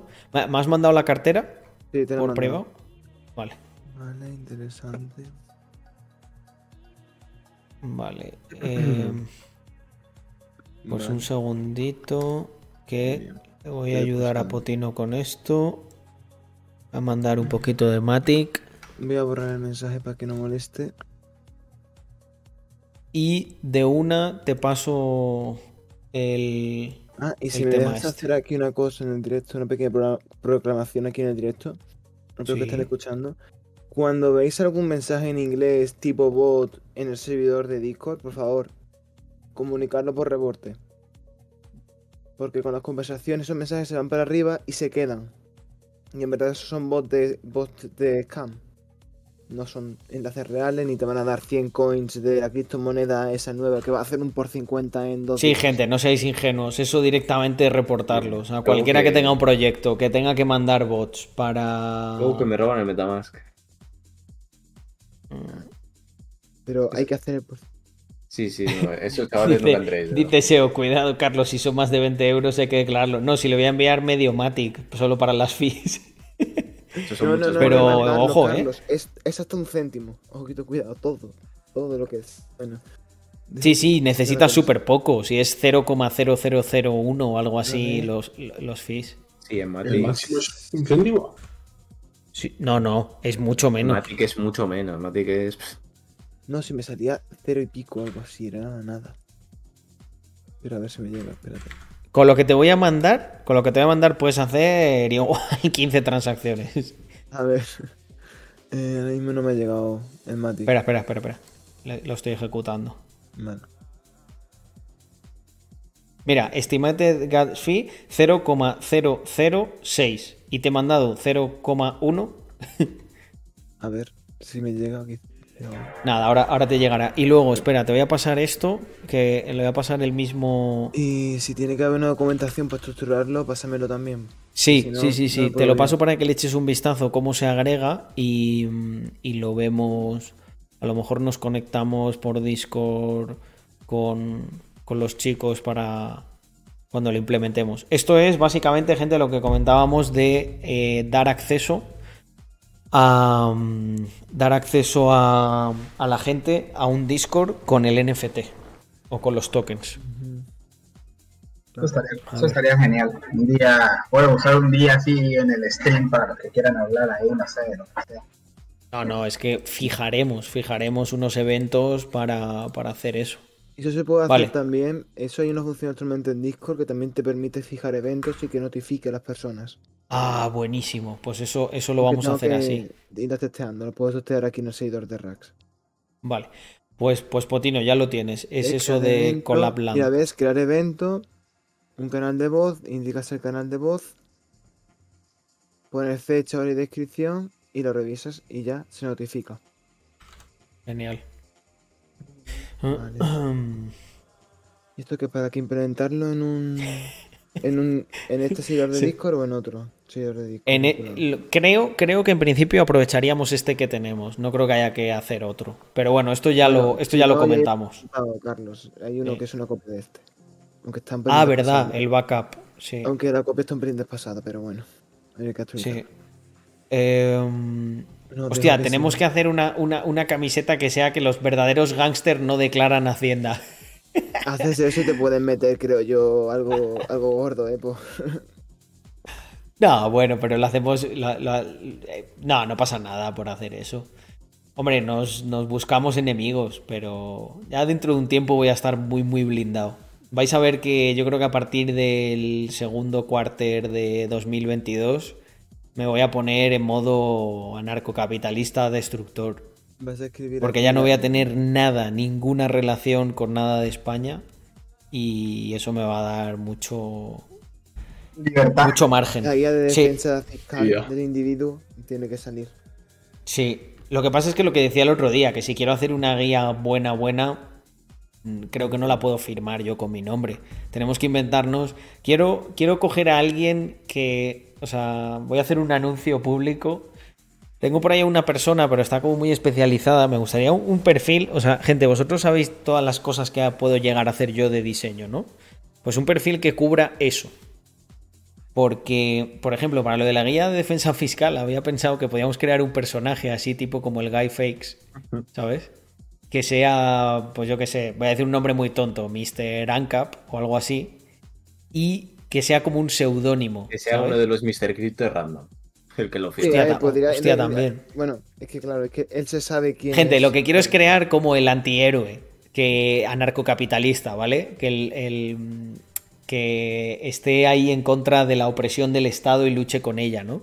Y entonces, como un seudónimo, hostia, Mr. Benavent. No se puede porque es un apellido y te meterían una denuncia seguramente. Bueno, no, no sé, ¿eh? Mr. Benavent está gracioso. Ya, está gracioso, pero me temo que. Ay, pero es un apellido, hay muchísima gente. Exacto, hay mucha gente. Exacto, como un Deadpool ANCAP. Eso es. Y creo que estaría increíble porque además lo podemos hacer como, como si fuera rollo un cómic o algo así, ¿sabes? Y en plan, no, no, todo esto es ficción, pero todo el mundo va a saber que no es ficción, ¿sabes? Es que me lo estoy imaginando. Y por si acaso inyectas el texto en una transacción en Bitcoin y ya Bueno, gente, voy a hacer. Eh... no, pero Franco era muy estatista, tío. Tiene que ser. es para... Carlos supo lo de este de David Suárez, del comediante. Estoy, estoy enterado que está ahí a juicio una por causa. Un, por un chiste, sí, me recuerda a la casa, esas cosas. No tiene sentido, tío. O sea, vivimos. Vivimos en, una época que. Mm, no sé, tío, que es como. Yo, si no existiera blockchain y eso, no viera como esa luz al final del túnel. No sé si, no sé si aguantaría tanta tontería, ¿eh?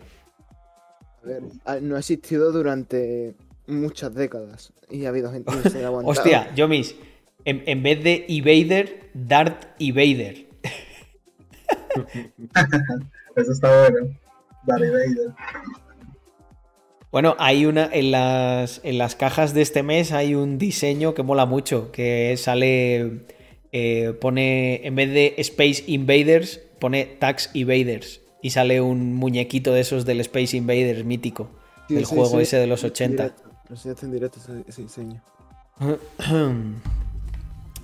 Vale, pues oye, tenemos ahí a John que no nos ha contado nada. Venga, John, si, léanos buenos proyectos. Cuéntanos cómo ves. ¿Has, estado toda la conversación o te has unido después con lo de la DAO?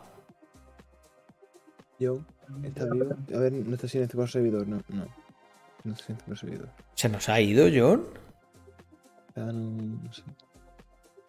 Yo no No, no. Está, está, está, comprando, estaba comprando un NFT el cabrón. He bajado una cerveza. a ver, a ver, es día de capital. Ya estamos en día de capital, así que venga. Eh, joder, pues me está apeteciendo a mí, eh, abrirme una. así con mis panas. Carlos, Carlos, espera. ¿El capital se respeta o mañana, mañana? Pero ahí sí que he hecho varias compras, ¿eh? Ah, y Carlos, te, te tengo que comentar una cosa sobre el server de Discord. Mm. Cuéntame. No puede actualmente, no puede actualmente eh, hostearlo. Por movidas que tiene con la máquina virtual. Pero, ¿y qué, cómo hostearlo? Es decir, el servidor tiene que estar en un lugar físico, ¿se entiende? ¿no? El mapa tiene que estar cargado y estaban haciendo. Estás hablando de Minecraft. Ah, estás hablando de Minecraft, tío. Es que pensaba que era Discord y estaba flipando. a ver, Discord sí un servidor local de Discord es que tienes o mucha pasta. es que has dicho Discord. No, no he dicho servidor, simplemente. Creo que bueno, o estábamos hablando de Discord y yo he entendido el servidor y, pensaba que era Discord. Yo escucho Discord. Hacer un host local de un servidor de Discord sí que sería épico. eh, Os he mandado por WhatsApp la aplicación que usa la gente para verificar los NFTs en el Discord también. Ah, el de, el de con la plan. Esa, sí, yo, yo, primero vi la de Alpha, Guild Alpha, pero es más complicada. Yo creo que esa de Colabland. Sí, sí, sí, es la que tenía yo. Sí. Yo en todas las colecciones usan esta, por lo que he visto. Genial. Está, genial. ¿Y qué compraste hoy que dijiste que ibas a comprar estabas comprando? hoy no me acuerdo. Pero unos properties, un proyecto nuevo que ha salido, que hacen como real estate en The Sandbox y te van vendiendo unos trozos. Oh, qué bueno. Oye, John, el otro día me dijiste que por qué no compraba una LAN en Sandbox y me lo, estoy pensando un poco. Pero te quería preguntar, tú conoces más de Sandbox eh, que yo, entonces te quiero preguntar unas cuantas cosas. Por ejemplo, ¿beta del juego hay o no? Sí. ¿O se puede probar? Sí, se puede probar. Y, cuéntame, ¿cómo está? O sea, ¿tú ya puedes acceder a tu LAN o no? ¿O es como una prueba?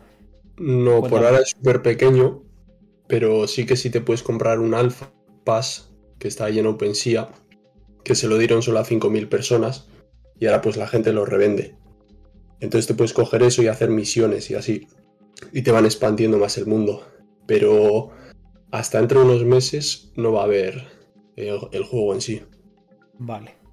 O sea, todavía ni la, no, no la he podido ver.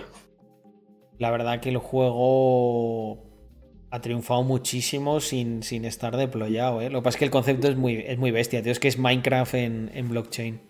Ah, está genial. ¿Cómo se llama ese? ¿Sandbox qué? Sandbox. Han subido yo creo que demasiado como para entrarle ahora. Sí, yo, yo por eso justo te preguntaba eh, esto, porque creo que si todavía tardan unos meses, puede haber un valle de estos interesante en el que si continuamos así con los precios un poquito a la baja y tal, hasta que recupere Bitcoin, o sea, creo que en una semana se puede producir a lo mejor un buen punto para entrar y que bajen un poquito. Y, eh, una cosa, en el proyecto que entra hoy de los properties, lo que hacen es muchas colaboraciones con proyectos diferentes, así los proyectos no compran la tierra y ellos montan todo la experiencia. Entonces igual te puedo pasar el enlace para que les mandes para de colaborar. Genial, o sea, en plan decir, nosotros somos una marca em, y queremos... O sea, ¿cómo sería, ¿cómo sería el flujo? Si tú les dices que quieres hacer experiencias en The Sandbox, vale. y, y pues imagino que ellos lo construyen todo. Tendrán lands y eso, y hacen, pues harán, no sé. Eh, es que no sé qué se puede hacer en Es como un SDK, ¿no? Entonces, si ellos tienen la tierra, te arrendan una parte para que tú construyas.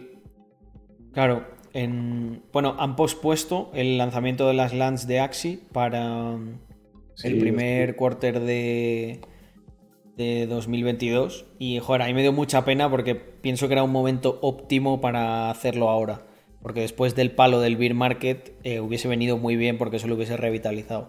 Pero también les entiendo que si no lo tienen listo sí, es mejor. Eh, Carlos, es que al 100%... te cargas la experiencia de juego, te cargas, te puedes, puedes corromper el juego directamente. Queman una bala muy importante ahí y lo harán en plan, oye, vamos a vamos a asegurarnos al 100% que, que podemos lanzar esto y que probablemente haya un pico de jugadores y revitalizará el que la gente diga, ah, pues ahora sí me voy a, me voy a comprar unos Axis que encima están baratos eh, para probar estos nuevos modos de juego.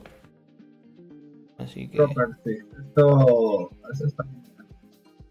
Viendo lo que pasaron por el WhatsApp. Ah, mira, me, me dice Carlos, dice, buen hilo en Twitter. Bueno, me he desahogado un poco porque, mm, mirad, os cuento muy rápido lo del hilo este de Twitter.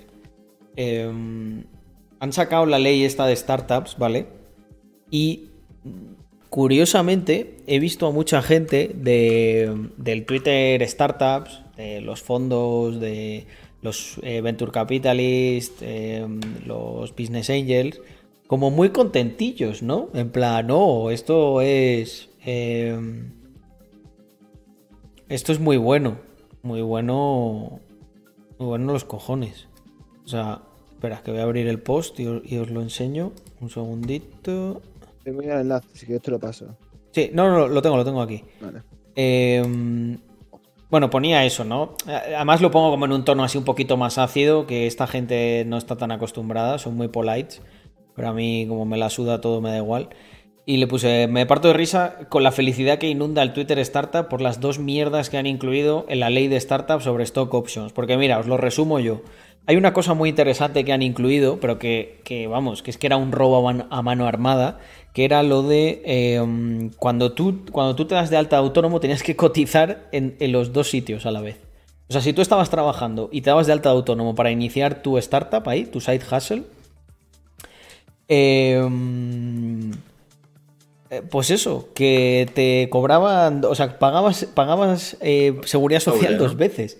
es que, es que no tiene puto sentido. Ese es el motivo por el que yo, en vez de darme de alta como autónomo, pues me, me, las vi, me las deseé hasta que conseguí, eh, a través de una figura un poco extraña que es el apoderado, utilizar una sociedad para operar y para desarrollar mis startups. Bueno, pero en fin, eso lo han quitado y además lo han quitado por unos meses, ¿eh? no para siempre. Y luego han puesto que las stock options, pues antes a partir de 11.000 euros tributaban o 12.000 y, em, y ahora es a 50.000. Vale, es que en ningún momento las stock options tendrían que tener esa tributación porque tú básicamente estás compensando a la gente con, con unas acciones, ¿sabes? Esas acciones el día que las venda, que pague los impuestos y ya está. Pero bueno, en fin. Se han puesto, uh, como, oh, qué bien, ¿sabes? Y entonces yo aquí me he explayado. Em, lo que digo es, desde luego, qué fácil es contentar al que no sabe lo esclavo que realmente es o simplemente al que tiene tanto que ni le importa. Y esto es importante porque es una cosa que ocurre. Eh, digo, esto es una cosa que he comentado muchas veces, la simetría que existe entre aquellos que fundamentaron su riqueza en los auténticos años locos del final del franquismo y el inicio de la transición. Porque esa fue una época donde montar empresas y hacerlas crecer era muchísimo más sencillo. Eh, había una cantidad ínfima de regulaciones y también de impuestos que ahora, eh, bueno, protegieron en su momento y protegen a los grupos que están bien establecidos, que además son los que nutren de financiación a las startups a través de, pues eso, los fondos, los family office, etcétera. Yo con esto tampoco, o sea, en, el fondo estoy ahí como escupiéndole a la cara a gente bastante importante, pero es que me toca los cojones que se alegren tanto de esta ley y que le mamen los huevos a, a, a Pedrito Sánchez y compañía. Eh, Digo eso, digo, obviamente estoy a favor de que exista un ecosistema, de que crezca, de que tenga mejores condiciones, pero me parece un insulto alegrarse de manera tan vehemente por, como decía antes, dos mierdas que han incluido a última hora. Porque encima hace unos meses estaban llorando de que unas cosas que son, que principalmente benefician a los, a los VCs, que no las tenían, ¿sabes? Una, está el visado de los inversores y hay, otra, hay por ahí otra cosa del carry Eh, hay una cosa de impuestos que le interesa mucho a los fondos. No, me acuerdo ahora exactamente cómo era. Eh, y ahora, bueno, pues se lo han dado y han puesto cuatro mierdas más y están muy contentitos por lo que parece. Y claro, lo que yo digo es que, em, que tenemos un gobierno y una estructura que dilapida constantemente eh, el talento. y que para los que no creamos una empresa en los 80 lo tenemos mucho más difícil. Y yo soy el primero que no promueve el lloriqueo que cada generación tiene que pagar su penitencia. Eh, pero de verdad creo que los emprendedores españoles se merecen mucho más. ¿Sabes? Que mendigar en ISAS, para quien no lo conozcáis, es un préstamo que siempre te. un préstamo público que cuando levantas una ronda te piden que lo. que lo hagas. Eh, y capital. Eh, para luego inyectar una salvajada de impuestos a un sistema corrupto, ineficiente y abyecto del cual muchos que se llamarían capitalistas y empresarios bien saben que son sanguijuelas white collar del dinero público. Y por último añado, me queda la esperanza de que gracias a las DAOs y a blockchain el talento pueda acceder a un sistema mucho más justo y menos lacayo del poder. Porque... Mm, o sea, es, es, un puto insulto esto, gente. Eh, es un puto insulto. O sea, que se alegren de qué, de que van a poder seguir eh, las cosas como son. Claro, hicieron muchísima pasta y yo entiendo que a ellos se la sude, que digas que me cobras un 50%, no pasa nada, si tienen 50.000 empresas, tienen muchas maneras de que al final no acaban pagando tanto. Pero para nosotros, los que estamos en el ascenso, ¿sabes? No puede ser que, macho, que te estén colgando bolsas llenas de piedras y que encima otros allí aplaudiendo las medidas. Eso es un puto insulto, la ley de, startups. Tienes mil mejores condiciones haciendo una DAO que, montando una startup en España. Por eso os, recomiendo que de verdad salgáis del sistema en cuanto, en cuanto podáis. Mira, dice, dice mi tocayo Carlos que mm, moviéndose en el círculo de emprendedores, eh, dice, veo mucho progre y no lo entiendo. Ahora lo entenderás mejor, Carlos. Ahora lo entenderás mejor. Una, dos cosas, por ejemplo, en Sevilla, lo pasé por Telegram. Hay cursos del ayuntamiento, ayuntamiento andaluz controlado por el PSOE, para emprender. Es decir, eh, la ironía se cuenta por sí sola. Sí, sí. Y luego que estamos en 2022, vamos a entrar año de elecciones. Ya está. Por eso sí. Es, es una cosa, gente, que de verdad, si yo antes ya era criptoanarquista y creyente de todo esto, no hace más que reforzarlo, porque hay una nueva clase de gente que no hace mucho ruido, pero que están ahí, que son los rico, rico progres estos, ¿sabes? Que, claro, como ellos lo tienen, lo tienen todo muy fácil en la vida, ¿no? Y, y con todas estas mierdas, lo único que hacen es mantenerse eternamente pues fenomenal. Es que así yo también soy progre, ¿sabes? Pero cuando, te, cuando tienes que trazarte un camino eh, que es de putas piedras, de pinchos, hacia la cima, pues lo último que quiero es que los que están en la cima me vayan, me vayan pegando pedrazos desde arriba y encima yo tenga que aplaudir, ¿sabes?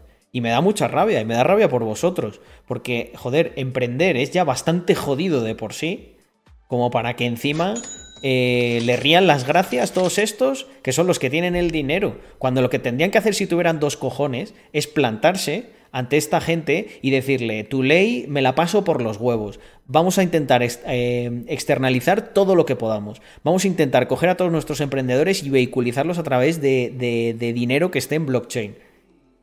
Para mandar un mensaje. Pero no lo van a hacer. ¿Sabéis por qué? Porque realmente es un negocio mucho más rentable para ellos. O sea que de capitalistas tienen mis huevos toreros, tienen. Y me da igual, ¿sabes? Que sea gente muy poderosa. Es es asqueroso. yo cuando les he visto a todos ahí tan, tan happy flowers por Twitter, he dicho, están comprados, tío. Están absolutamente comprados. Bueno, ya sabéis que nosotros hemos hablado con muchas de estas personas y algunos nos decían, claro, entre bambalinas te lo dicen, de no, no, si vuestro mensaje nos gusta y tal, pero, pero claro, o sea, por ejemplo, un proyecto como Rax es incómodo para, para una parte del capital riesgo. ¿Sabéis por qué? Porque tiene muchos tejemanejes con el dinero público. Porque la mayoría de las startups que se financian les dicen que vayan a pedir un ENISA, que es básicamente replicar. Mira, tú levantas 50.000 euros, 80.000, 100.000, lo que sea, y lo primero que te van a pedir es que vayas a pedir un ENISA, que es una vía de financiación pública que se utiliza. Que me parecería muy bien que hubiese un ENISA si luego no tuviésemos eh, un gobierno confiscatorio y tal. O que no lo hubiese, si es que, no se necesita. Exención fiscal de, tres años para las startups. Muchísimo mejor que un ENISA. Pero bueno, eh, me, he querido desahogar. Em, asumiendo el riesgo de que le tocaré las cojones si le llega según qué personas que tienen mucha pasta. Eh, pero me la chupa. Eh, así que nada, ya me he desahogado con eso. Os dejo.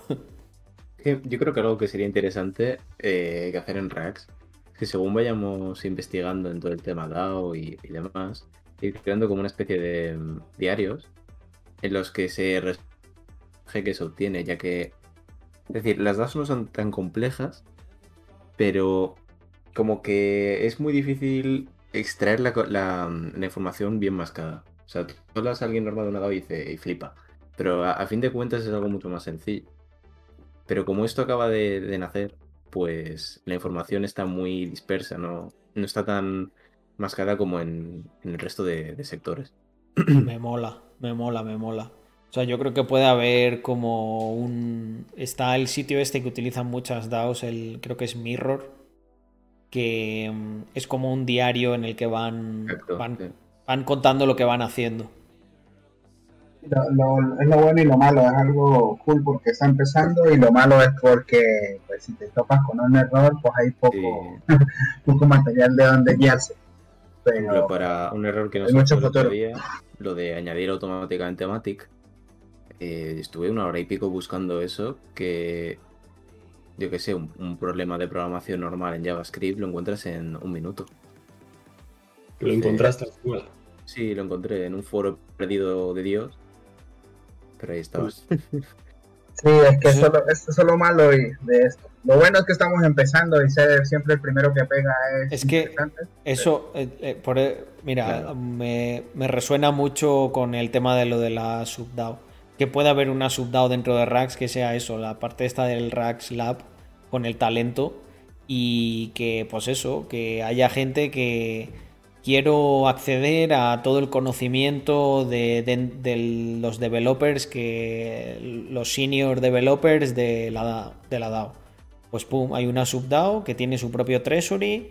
Pues aparte del treasury es a lo mejor ese conocimiento y está ahí disponible para, la gente que, pues yo qué sé, ya pondremos la, norma, ¿no? Oye, tienes eh, o ayuda, ayuda al treasury de los developers y accede a todo esto, ¿sabes? O sea, si os, dais cuenta, lo bueno de la DAO es que eh, te, te permite como estructurar de una manera muy fluida al talento y que él mismo tenga sus propios mecanismos de incentivos, porque a lo mejor lo que es la subDAO de developers, yo no tengo mucho que ver ahí y, tiene su propio sistema de incentivos, su propia economía. Lo que pasa es que lo que sí que, de lo que sí que se puede beneficiar la subDAO de, de los developers es de la principal. Mira, sería, sería, como un starter, pero en vez de pasta, talento. Oye, ayúdame. Yo con esto. estoy encantadísimo de que, pero ojo, y esto lo recalco, el talento. O sea, la gente, esto no, aquí no somos comunistas. aquí se va a potenciar a los que se dejan la piel y a los que valen. Eh, pero yo estoy encantado de hacer eso.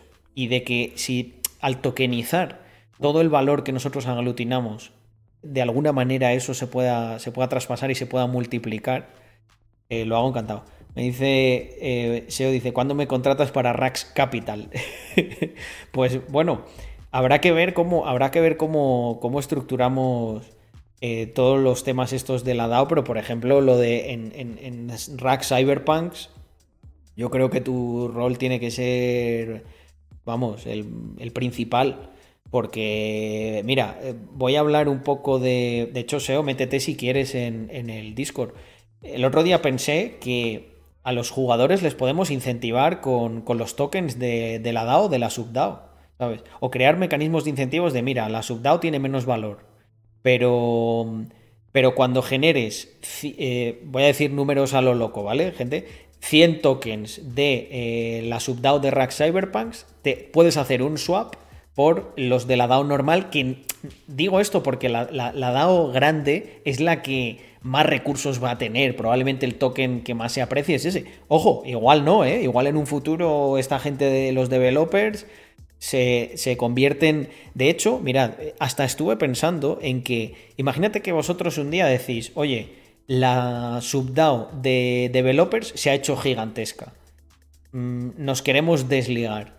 Pues lo que puede hacer la subDAO es recomprar a la DAO, principal el stake que tenga y constituirse como una DAO independiente.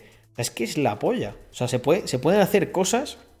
Esto básicamente es una, una, bueno, una spin-off que acaba haciendo, o sea, una división que se acaba constituyendo de manera independiente. Lo mismo que se hace, o una fusión. Imaginaos que de repente nos hacemos muy grandes y hay otra DAO.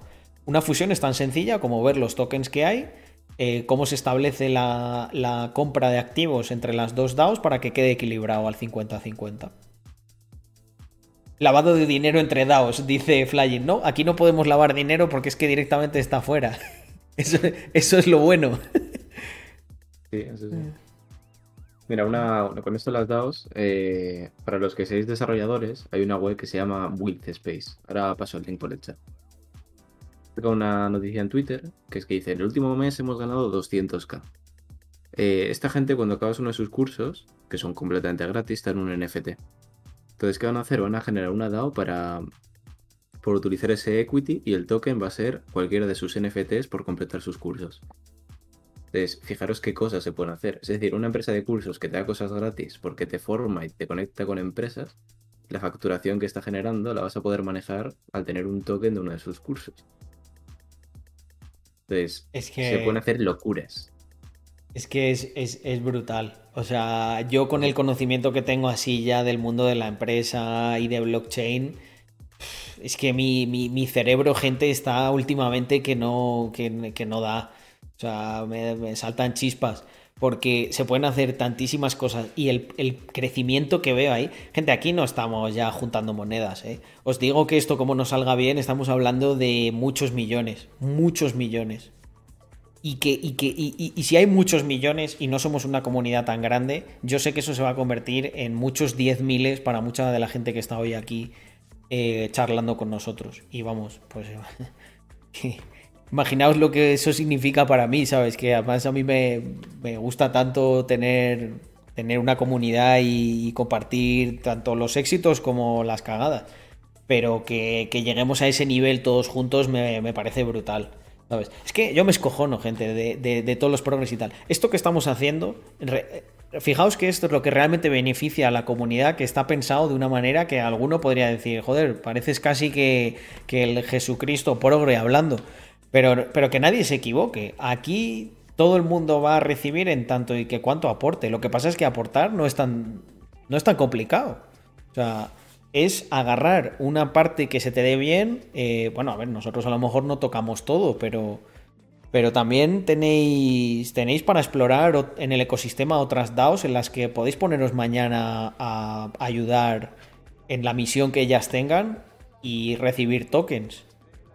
Es que esto, la oportunidad, este tipo de oportunidad, la gente dice, no tengo experiencia. Pues yo ahora voy a empezar a recomendar a la gente, decir, no tienes experiencia, ponte en una DAO a, currar, ya. Y, vas a ver cómo ganas experiencia, vas a ganar tokens. Si, si, si esa DAO eh, la pega porque tú has hecho un buen trabajo y tus compañeros también, al final sí vas a acabar, va a ser un trabajo remunerado.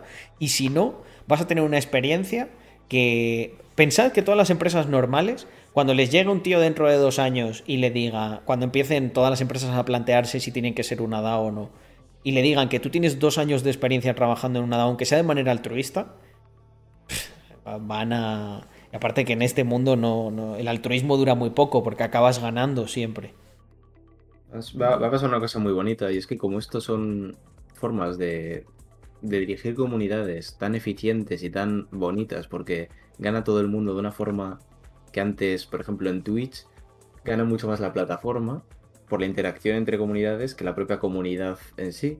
Entonces, todos estos youtubers, progres que dicen, ah, un NFT, jajaja, eh, te estafo a los niños. en dos años van a tener, si no sudado, su colección de NFTs que va a dar eh, utilidad y todo esto. Es decir, es algo tan que genera sinergias tan buenas que yo creo que no se va a poder parar. Mira, el tío este, el rapero, eh, Tory Lanez, que yo creo que cuando hizo el primer experimento de NFTs, el tío estaba casi que, que llorando de la alegría, porque él lo vio súper claro. Él decía, tío, yo antes lanzaba un disco y tenía que hacer ahí 20.000 mierdas con, con, la, con la productora, con tal. Dice, y ahora ha sido tan sencillo como eh, lanzar unos NFTs esos NFT se han vendido en. O sea, había facturado en 50 segundos un millón y pico de dólares. Y luego ver como mucha gente de su comunidad estaba revendiéndolos por el doble o el triple. Y estaba ganando dinero. ¿Sabes? Estás ganando dinero por, por apoyar en primera instancia eh, a tu artista favorito. Por ejemplo. Una cosa, puedo decir una cosa. Haciendo una analogía con algo que quizás no. al resto de que no estamos tan metidos en el mundo. Cristo, cuando empezaron los merch de youtubers, eso era un descojón. Es decir, la gente se reía. Es como quién va a comprar un youtuber. sí, es un poco lo mismo. Eh, un poco lo mismo, pero NFTs ahora. Que si funciona es cuestión de tiempo que se, que se normalice. Sí, pero el merch al fin y al cabo es merch. Es decir, ahí está. Es decir, es una camiseta que compras para el turismo y ya está. Pero con esto puedes construir dinámicas que antes no podías. O que podías, pero que era un dolor de cabeza espectacular, ¿sabes? Pues imagínate que esto puede aportar más valor que simple merch. Muchísimo más. Y se siguen riendo de esto. Es decir. Al final, esa gente que es tan, tan arrogante, eh, en, el, largo plazo suelen acabar quemadísimos porque puedes, no, puedes tener reticencia. Claro, no, no, puedes. Yo muchas veces, joder, a mí me, la comunidad me comenta un montón de proyectos y tal. Y siempre intento decir como, hostia, pues a lo mejor no es lo mío, no tal. Pero esta gente que es como así, como súper arrogante, ¿sabes? Que dijese, oh, a ver, ¿qué te crees? ¿Que vas a saber un proyecto mejor que yo? Mira dónde vivo, no sé qué. ¿Sabes? Es como, ¿y si luego qué pasa? Tú no te puedes equivocar, ¿sabes? Yo es que siempre voy como pensando que a lo mejor me equivoco. Entonces intento hacer ahí un control de daño. Y, pero eh, lo veo mucho ahí en Twitter, ¿no? O sea, estos que están como convencidísimos de que no, de que los NFT son una estafa. Joder, macho, si tan, si tan convencido estás, eh, ¿por qué no dedicas toda tu vida a, eso, ¿no? A luchar contra eso. Y crees que, si crees que vas a tener la razón, vas a ser el tío más famoso del mundo dentro de cinco años. Predijo que todos los NFTs iban a. Carlos, no van a valer. entiende su concepto de estafa. Su concepto de estafa es algo donde ellos no ganen. Sí. Esa es la diferencia. Es, curioso con el tío este de que estuve discutiendo por Twitter, porque ya me he dado cuenta de un, de un pensamiento que tienen los progres muy curiosos. Son maximalistas de, del riesgo cero, ¿no? O sea, si algo tiene un mínimo riesgo, ellos te van a decir que es una estafa que no vale nada. Porque mira, puedes perder. Mira lo de los sellos. Mira Terra. o sea, es curiosísimo. Ellos, si hay algo que mínimamente les puede salir mal, no vale la pena. Y yo creo que esto es culpa de la visión extremadamente paternalista que tienen del Estado, que creen que las cosas que provee el Estado sí que están aseguradas ya de por vida. Eso sí, luego cuando les suben la luz, cuando tal, tienen las tragaderas, pero así de anchas, porque macho, tragan con todo. Yo ahí me plantaría y diría, oye, pero no habías dicho, macho, que esto no iba, que iba a valer menos. ¿Qué ha pasado? Pero curiosamente, al Estado nunca le van a. Siempre van a decir, ah, bueno, pero es que eso no es así tal. Sin embargo, es una empresa. Ah, es que es una estafa.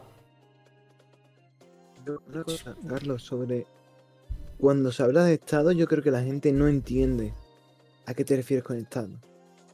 Porque no lo relaciona con una persona.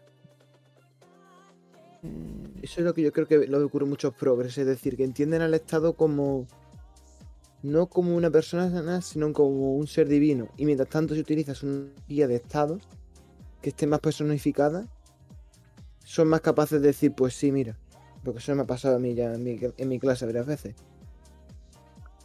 Sí, yo intento verlo, yo hago esa analogía precisamente porque para mí, es eh, que el Estado no tiene que ser un ser divino, el Estado tiene que ser igual que nosotros, como mucho. Tiene que estar a nuestro servicio. Y muchas cosas que hace el Estado, si las hiciera un individuo, sería un tío que estaría en la cárcel, vamos, desde hace ya 200 años. Pero curiosamente, curiosamente, eh, al ser el Estado, como tú dices, un ser etéreo, se le permite. Que si no se le permite, los niños van a morir de hambre. Nada, nada. pamplinas. Em, John, entonces, ¿cómo ves tú, eh, bueno, todo esto que estamos hablando? ¿Alguna idea, algo que digas, oye, em, estoy viendo que la cosa va por aquí o por allá en los NFTs? Que además ha habido, ha habido bastante movimiento últimamente, ¿eh? Mm, sí, sobre todo es que hay demasiada oferta, yo creo, ahora mismo. Y yo lo que estoy haciendo es invertir en los que tienen lands ya aseguradas. Así tienes. Ok. Pero sí, no sé, y lo de las DAOs no conocía, he descubierto hoy con vosotros. Y tenía bastante buena pinta. pues, pues, tío, piensa que, o sea, hay algunos proyectos de en los que tú estás que yo creo que tienen una DAO o por lo menos tienen planes de constituirse como una, ¿eh? Sí, seguro, seguro. Por al final, mira, el, tema de los NFTs, lo comentaba antes, como que casa perfecto con la DAO, porque es como el carné de identidad de la gente que está en la DAO. Nosotros podemos revisar si tienen tokens o si tienen NFTs, no hay ningún problema. Es más, muchas veces se pide las dos cosas, ¿no? En plan, oye, eres holder de Mr. Crypto y encima holdeas mil rack coins, pues vale, pues, pues puedes acceder a esta parte de, del gel farming que tenemos, por ejemplo. Cuando estaban hablando hace rato de lo, cuando dijiste lo de las LAN, que estás comprando, invirtiendo en NFTs que tienen LAN, este, ¿han, metido en algún juego en específico o algo así? Así como por decir en las LAN de Axis o de Wanaka o cosas así. Yo, yo tengo en Sandbox y en Ember Sword, que me gusta también bastante. No van a ser Ember Sword tiene muy buena pinta, sí no van a ser muy útiles, pero no sé, el juego tiene muy buena pinta. Sandbox, no lo conozco. Sandbox, eh, Jonathan, es un proyectazo. Es como Minecraft. El, de Sandbox lo acabé de ver, no, el, otro que me dijeron. Ah, ah. Eh, Potino, hablando de lo del servidor, una cosa que también estaría súper chula es esa, es que hagamos, eh, yo tengo ganas de hacer el servidor este de Minecraft, llevo estos días lo he estado pensando y tal, tenemos que hacer un roleplay, ¿vale? Y yo creo que el roleplay va a ser de lo que le propuse a Víctor en su día, de hacer un pues una serie que sea, yo que sé, corrupción en, Andorra o algo así. ¿sabes? debería haber un mapa de Andorra, que seguramente hay un mapa de Andorra hecho de Minecraft. ¿eh? hostia, pues si conseguís eso sería la hostia. Eh, seguro, espérate. Seguro lo hay, sí. Y creo que tiene que haber unos roles como muy definidos, ¿sabes? De tipo que haya políticos corruptos, em, empresarios. Eh, no sé, como. Tengo que pensar bien bien los roles, pero. Pero es que creo que puede estar inhumano. Y corrupción en Jogger, dice Yago. Puede estar bien, ¿eh? Corrupción en Jogger. Pues la gente de fuera a lo mejor no lo va a pillar. Eh, y luego esto, yo sé que hay unos tíos que hicieron un servidor de Minecraft que tenían unos tokens. Alex, ¿puede ser que me lo, pasaras tú ese o no? Ahí. Mm, yo creo. Yo lo que dije fue como que. Que. que dar acceso con el token server o algo así. Pero no conozco yo ninguno. Había. Había. ¿Cómo se llamaba? Moon. Seguro que. Moon no sé qué. Eh, y bueno, en fin, creo que por ahí también, si finalmente mm, tira lo, de, lo del servidor este de Minecraft, que yo creo que con el roleplay van a ser muchas risas. Moonsama, Moonsama, ahí está. Gracias, Void. Dame un segundo que lo, que lo voy a ver por aquí. Eh, mira, una, idea que se me acaba de ocurrir así.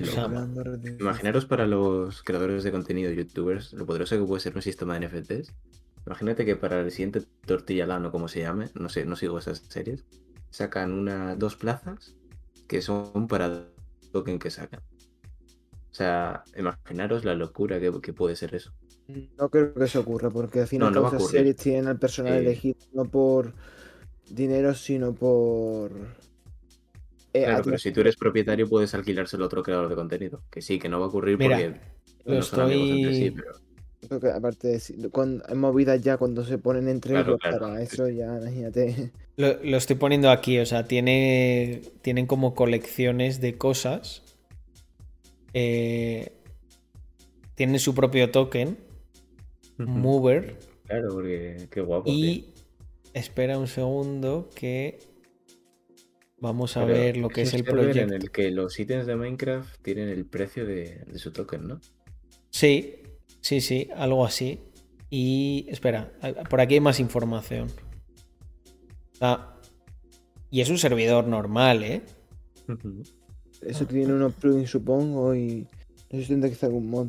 Claro, tienen que, conectarlo de alguna forma. Munsama NFT, Mover.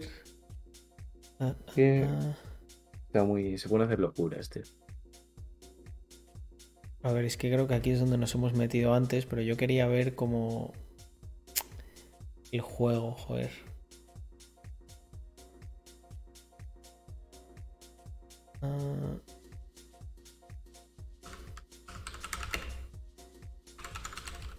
Un Sama Gameplay. Ah, ah, yo me voy a ir a dormir ya un poco muerto. Sí, yo creo que yo, yo voy a terminar de ver esto y desconecto porque estoy ya un poco... Vale, yo, también lo tengo. Mañana igual nos vamos a reunir en el metaverso. Sí, es verdad. Mañana, mañana tenemos una, ¿no? eso. Sí, a, la una. A, cargar las gafas. Bueno, pues- ya, ya, ya, veré esto con, más calma. Pero básicamente es eso. Lo de Munsama es un servidor. Bueno, pues nada, gente. Eh, me despido entonces de la los que estáis en Discord. Muchísimas gracias por venir y por participar. John, Jonathan, Alexfu, Potino. Em, y eso, mañana igualmente nos, nos, vemos para la REU en el metaverso y listo. Bueno, pues, chao. Venga, gente, chao. Chao. chao. Y, y, y. A ver que me conecto. Vale, ya estoy por aquí. Eh, sí, eh, Yomis, que es mañana. Mañana tenemos. Tenemos que vernos. Voy a cortar porque llevo dos horas y media y me he acordado que no he cenado. Y voy a cenar algo. Eh, um, mm, mm, mm. Ostras, Jaime, qué, interesante pregunta. Dice, ¿y una, el funcionamiento de una DAO podría aplicarse al funcionamiento de un país? Creo que ese es nuestro objetivo último. Convertir Españita en España, en Españita DAO. sí, Carlos, te prometo que entre la semana siguiente, la semana siguiente eh, busco un hueco y charlamos, que lo tengo pendiente, lo tengo pendiente, tengo muchas ganas de, que me contéis cómo vais. Eh, prometido. Em, venga, family, como digo siempre, eh, muchas gracias por acompañarme este rato. Eh, muy guay, ¿verdad? La conversación. Yo creo que más de uno hoy ni duerme. a mí me pasa también. Empiezo a pensar ahí, Buah, podemos hacer esto lo otro. Ahora toca ejecutar, que también es, es importante. Barca, muchísimas gracias por ese Prime. José José Taina, eh, no me he dado cuenta que te había suscrito, mis disculpas. Y, mm, y ya está, Adri. Sí, le había, le había dicho. Bueno, José Ibarca, muchas gracias. Eh, Raid al Sosi, hostia, perfecto, no sabía que estaba. Le, hacemos. Un segundito. Eh, Raid.